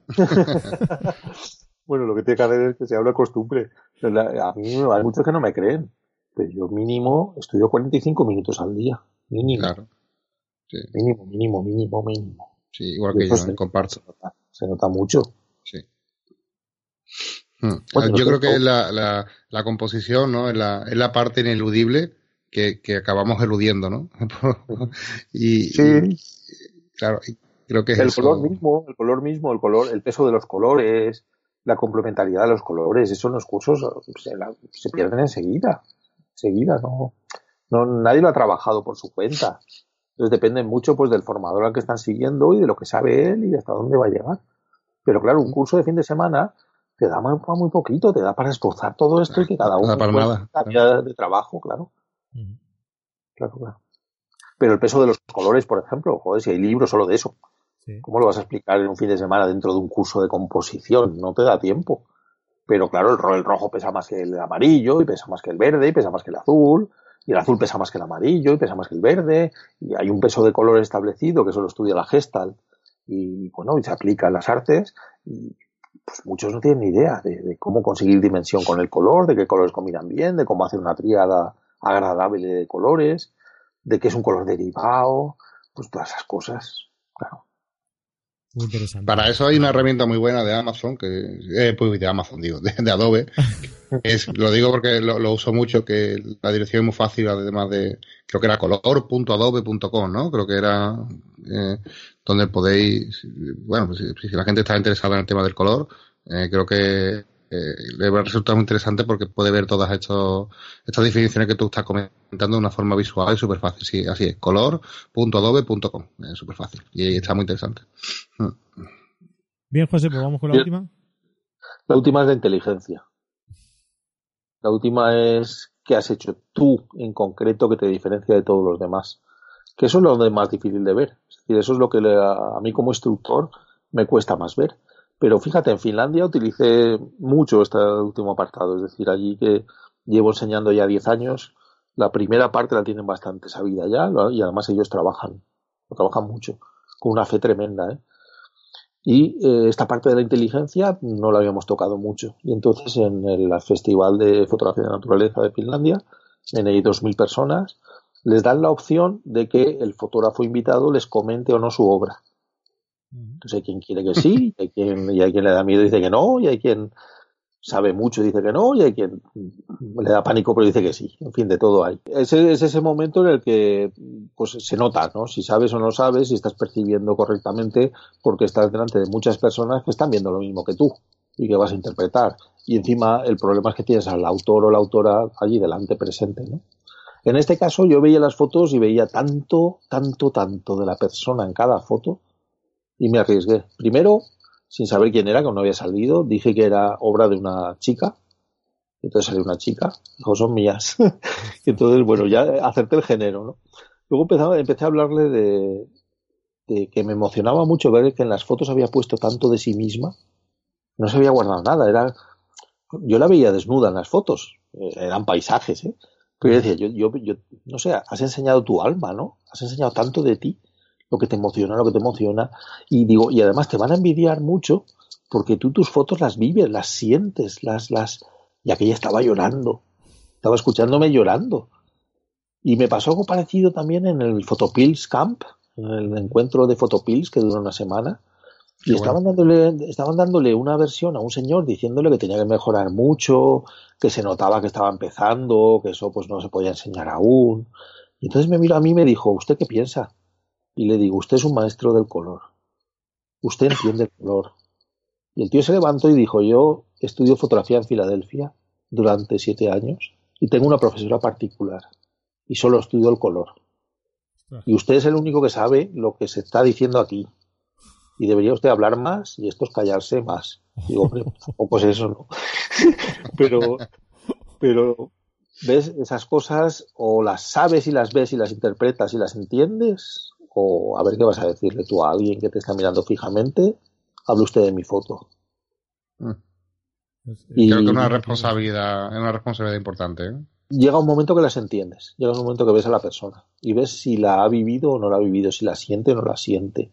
Mira, Jari Peltomaki, que es un gran fotógrafo finlandés, en el encuentro que tuvimos en Dinamarca, que estaba él, estaba Sandra Bartoja, grandes fotógrafos, nos sentamos así juntos a conversar y yo le estaba diciendo a Sandra eso, el cómo siente ella sus fotos y todo lo que pone de sí misma. Y ella me dijo, me está dando envidia oírlo. Y dice, claro, porque tú no las sientes. Tú haces las fotos con tu cerebro y ya está. Tú sabes cómo hacerlas. ojo, y es un fotógrafo muy premiado, muy reconocido, pero muy cerebral. Y se notan sus fotos. Sus fotos están hechas con el cerebro. No hay una, un ápice de su corazón o de su alma en ellas. Y eso en la foto se ve. Se ve cómo la has vivido, se ve cómo la has sentido. Es muy curioso, ¿eh? Es muy curioso. El, ¿Cómo aprenderías tú ahora? Fíjate qué pregunta más complicada. ¿Cómo aprendería ahora mismo Fran a poner parte de su corazón en cada foto que hace? Ojo, ¿eh? Esto tiene migas. Es decir, ¿cómo aprendes a sentir con tu cámara y a ponerlo ahí para que se vea? O si eso se aprende. Pues, ¿No? Hombre, claro que se aprende, por supuesto. Pues, si lo he aprendido yo que soy muy burro, lo puede aprender cualquiera. yo, yo, sí que, yo sí que percibo lo contrario.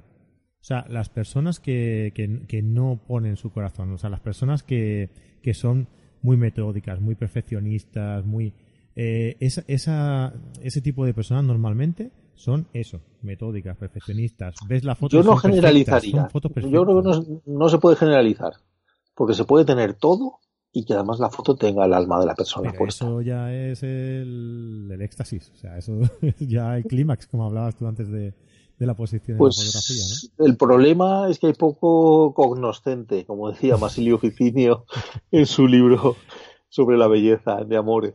Decía que hay pocos cognoscentes y el cognoscente es el único que conoce cómo hacer la belleza, cómo fabricarla y cómo entenderla y cómo explicarla y cómo parametrizarla. Y ese es el problema, que si, claro, ¿quién percibe que hay alma de una persona en una foto? Si esto si estamos hablando de la regla de los tercios aún, es decir, que es un conocimiento que tiene que venir a nosotros, pero de verdad que yo creo que hay eso, que, que, es un nivel muy agradable cuando llegas a ver a una persona, el fondo de una persona en una imagen y te figuras, te puedes hacer una perfecta composición de cómo es, si es bondadosa, si es mala, no sé, si es un asesino en serie, imagínate. Además, eh, eh, José, que mm, creo que también el, en la fotografía es un diálogo entre, entre dos personas, eh, el, el, que la hace y el que la ve, y esa inteligencia que tú hablas, yo creo que a la hora de aplicarla en, fotografía debería ser aplicado a, a, ese, a, esa comunicación ¿no? entre emisor y receptor, porque muchas veces podemos estar nosotros conectados con la persona que ha hecho la fotografía, pero otras veces no. Y eso no implica que ni el fotógrafo sea bueno o malo, sino que a lo mejor el receptor es bueno o malo también, ¿no? Entonces, claro, depende, depende de mucho. Eh, claro, o de, claro, no conectan o efectivamente, ¿no? Hay muchos factores, ¿no? En, esto, ¿no? Entonces yo creo que la inteligencia aplicada a la fotografía es saber conectar tu mensaje que tú quieres transmitir, que has dedicado tiempo y, has eh, eh, trabajado en tu fotografía, saber conectarla a ese receptor y pensar en él, ¿no? Esa, esa creo que es la inteligencia. Que muchas veces pensamos en nosotros mismos. Muchas veces, es lo que tú dices, ¿no? De querer llegar a ser nosotros notoriedad o querer transmitir algo. Y creo que a lo mejor más importante que querer transmitir algo es que se entienda ese algo, ¿no? Y, y muchas veces creo que somos un poco egocéntricos en este aspecto y creo que la inteligencia aplicada a la fotografía es precisamente eso. Pensar en, lo, en, el, en el receptor antes que, que nosotros mismos. Sí, para mí además tiene un par de connotaciones más. Esa inteligencia sería el nivel de expresión que utilizas, si estás utilizando una simbología o una abstracción o es meramente realista. Eso también aplica para la inteligencia del emisor, ¿no? del artista visual. Si está hablando de una simbología, pues es un artista ya, pues, eh, no sé, como más avanzado. Y luego, aparte de esas, esas técnicas de la narrativa visual, si está empleando una metáfora, o se está expresando con ironía y está expresando todo lo contrario. Está, eh, Ese manejo del lenguaje. Eso es, esa narrativa visual que, dices, hostias, no lo está diciendo claramente, pero lo pillo perfectamente. Es decir, entre el título de la foto y la foto, esto es una crítica brutal a esto, a esto y a esto. Y esa inteligencia es la que a veces la encuentras y sorprende y da gusto, ¿no? Ver que alguien lo ha pensado mucho y es capaz de llegar a transmitirlo de esa manera. Y para ti como, como crítico, eh, José, ¿qué te es más fácil? Eh, mm, ¿Criticar o valorar una fotografía eh, directa o una indirecta o ambigua? Me da igual, a mí me da igual. Me da igual. ¿No te es un reto diferente? No, para nada. No, no. No, Cada imagen es cada imagen. Cuando viene, pues atiendo a lo que me dice la imagen. La imagen me cuenta Pues claro, si veo, pues eso, que has cortado parte de una persona, pues intento explicarme el porqué. Si no encuentro un porqué, pues ya sé lo que sabes y lo que no. Bueno, pues yo creo que, que, que, José nos ha dado una, o yo creo que este podcast debería ser de pago, ¿eh? te, lo digo porque es una, una, clase magistral ¿no? de lo que es el camino. has creado un puente, yo creo, en, en ese, en ese sentido, como hemos venido hablando, ¿no? De un puente de oro, además, de, de, la composición en la fotografía, ¿no? Y creo que a través de estos 10 elementos que has comentado y has descrito estupendamente, Mm, yo creo que sí que, bueno, Frank y yo creo, creo que hemos disfrutado muchísimo haciendo este podcast y, creo que se nos han pasado cerca de dos horas, somos muy amantes de, los podcasts de 25 minutos, pero, pero, pero de verdad que siempre decimos que, el tiempo eh, se, que, que, pida lo que, lo que da que pedir, ¿no? Y este podcast si ha sido de dos horas y cuarto, que es lo que llevo aquí contabilizado, a mí, a mí, a mí parece que, que, llevo cinco minutos hablando contigo, José. Es un placer. ¿eh? Pues, pues me alegro, hombre, porque la verdad es que son, ya te digo, muy son cosas muy complejas, que parecen muy sencillas porque se entienden, pero luego llevan una carga bastante compleja de entender y de asimilar. Pero bueno, para eso estamos, ¿no? Para eso está el fotógrafo, para trabajar. Yo, José, quería incidir y, y, y, agradecerte también este, este buen rato que llevamos, llevamos hablando, que se hace, se hace muy corto. Yo siempre que haces un curso, mmm, estás ocho horas y parece que ha sido una. o sea que me, lo creo. Se pasa muy rápido, ¿no? Es verdad, es verdad. Yo siempre que lo he dicho que, que si tú pusieras una, una cámara eh, detrás, en la espalda de, de, José y miraras a la, a la gente que está en el, en el de esto, independientemente de que alguno igual está dormido, el resto están con la boca abierta porque de verdad que, que, que es, bueno, a mí yo no, no, voy a decir nada más porque parece que soy aquí un pelota, pero es verdad que yo, yo, disfruto mucho con, contigo, ¿no? Y quería, quería decirte eh, una cosa que, eh, que a mí esto me ha sido muy útil. Sabes bien que, que no era el tema principal que íbamos a, hablar eh, hoy en el podcast, ¿no? Que no íbamos a tratar hoy en el podcast. Pero de verdad que, que, que ha sido, ha sido una, una suerte porque yo realmente siempre he echado en falta una referencia a la hora de, poder analizar una, fotografía, ¿no? Y yo creo que estos 10 elementos que nos, que nos eh, acercas, eh, que nos explicas, nos acercan más a, saber exactamente qué es lo que tienes que estudiar y empezar a partir de ahí a desarrollarlo, ¿no? Para, para saber qué te dice una fotografía, ¿no? Lo que tú decías, ¿no? Hasta conocer, hasta llegar al nivel de conocer eh, a una persona por su, por su fotografía, ¿no? Mm. Bueno, pues me alegro. Yo lo que sí me he encontrado en los cursos es, desde luego, mucho respeto, mucho, porque enseño cosas que son muy nuevas, eh, entonces no están acostumbrados a oírlas antes, son cosas que no, se han oído nunca, incluso los artículos. Yo me imagino que habrá personas que cuando lo lean dirá, este hombre que ha, que ha bebido, que ha fumado, que ha tomado este hombre. Y, y hay un nivel de respeto, ¿sabes?, del que está de acuerdo y el que no está de acuerdo, pues que permite que por lo menos intentemos avanzar y, aunque nos equivoquemos o no, pues no te la piden, no te, te lo pongan fácil para que lo intentes otra vez y, y sigas ¿no? buscando, investigando y poniendo información eh, al alcance de los demás. Pues sí, o sea que como resumen de este, de este podcast, eh, podríamos decir que o estudias o olvídate.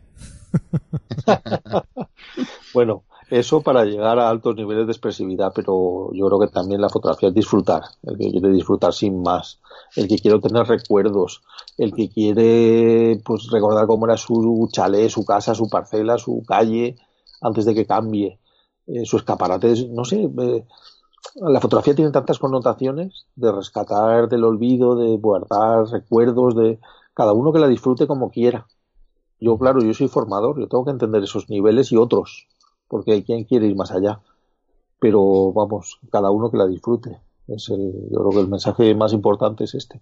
Pues, pues te agradecemos tu tiempo, José. Gracias por este ratito que, bueno, ratazo que has pasado con nosotros, porque es de agradecer que, que bueno, que alguien como tú, ¿no? Que tiene tanto que hacer y que eh, saque tiempo no para estar con nosotros y de esta forma además tan distendida y creo que, que, llana de, poder también ofrecernos no solamente un tiempo sino que todo el tiempo que necesitemos y te lo sinceramente te lo agradezco y que es la primera vez que hablo contigo y, tengo que darte las gracias por, por este rato porque eh, he aprendido, me he divertido y, y me voy eh, del podcast eh, con la sensación de haber conocido a un José Benito que, que muchas veces no desde fuera, digo desde lejos, no, no, no es posible ver, ¿no? Así que muchas gracias por esta oportunidad.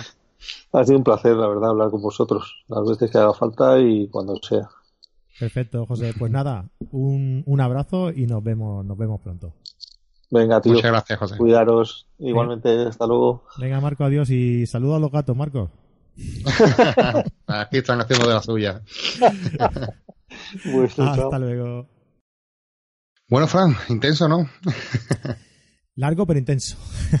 no, pero Bueno, no se yo, hace largo eh, para nada, ¿eh? O sea, se me ha pasado eh, eh, en un plis. Eh, fíjate la- las horas las horas en la que estamos en la que estamos grabando, o si, si bueno, si se puede decir. Ahora mismo Dilo, es dilo. la una y media de la mañana y, y parece que, que, bueno que no haya pasado tanto tiempo, ¿no? Porque la verdad es que es un es, es, es un lujo eh, eh, tener contacto directo con, con, con José. Es como recibir una masterclass privada, ¿no? Y, y todo esto, pues, mm, os lo, os lo hemos hecho llegar lo, mejor que, que- sabemos, ¿no? Y, y yo creo que, que os lo vais a disfrutar muchísimo, lo habéis disfrutado muchísimo, de hecho, y que hay que sacarle jugo, hay que sacarle jugo a todos estos puntos que nos ha descrito, porque la verdad es que valen mucho la pena.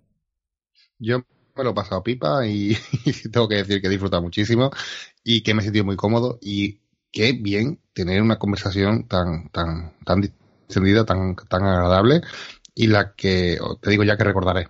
Porque creo que este podcast se va a quedar, bueno, para, para marcado por muchas razones y una de ellas va a ser también por el, que me llevo, ¿no? El conocer a esta persona, José Benito Ruiz, mm, de una forma bastante interesante, un primer acercamiento que, bueno, que, que he podido disfrutar de él nada más y nada menos que dos horas y media. Así que algo que me- eso que me llevo para el cuerpo. Claro Muy bien. sí. Es que, Marco, el haberme conocido a mí te lleva a estas cosas. Te lleva a estas cosas, conocer a este tipo de gente eh, no, no te va a traer nada malo, solo cosas buenas. Hay que ver. eh, yo no, no, coincido totalmente contigo. Así, a ver si yo te aporto algo bueno ya a ti, que esa es la pregunta. Sí, hombre, sí, joder, ya ves tú. De momento lo único que te estoy aportando es insomnio. Eso viene de serie ya, no te preocupes.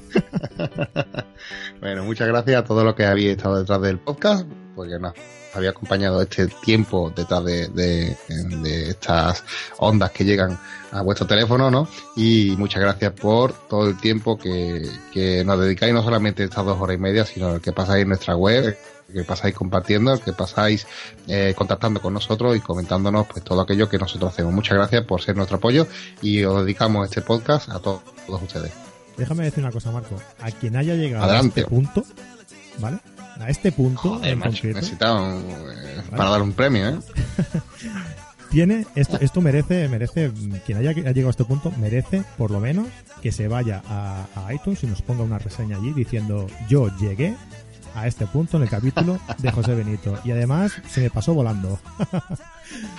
Sí, anda, que no es verdad. Eh, eh, es- tiene que dejar la constancia, ¿no? Tiene que como el, muro de la fama, ¿no? Exacto.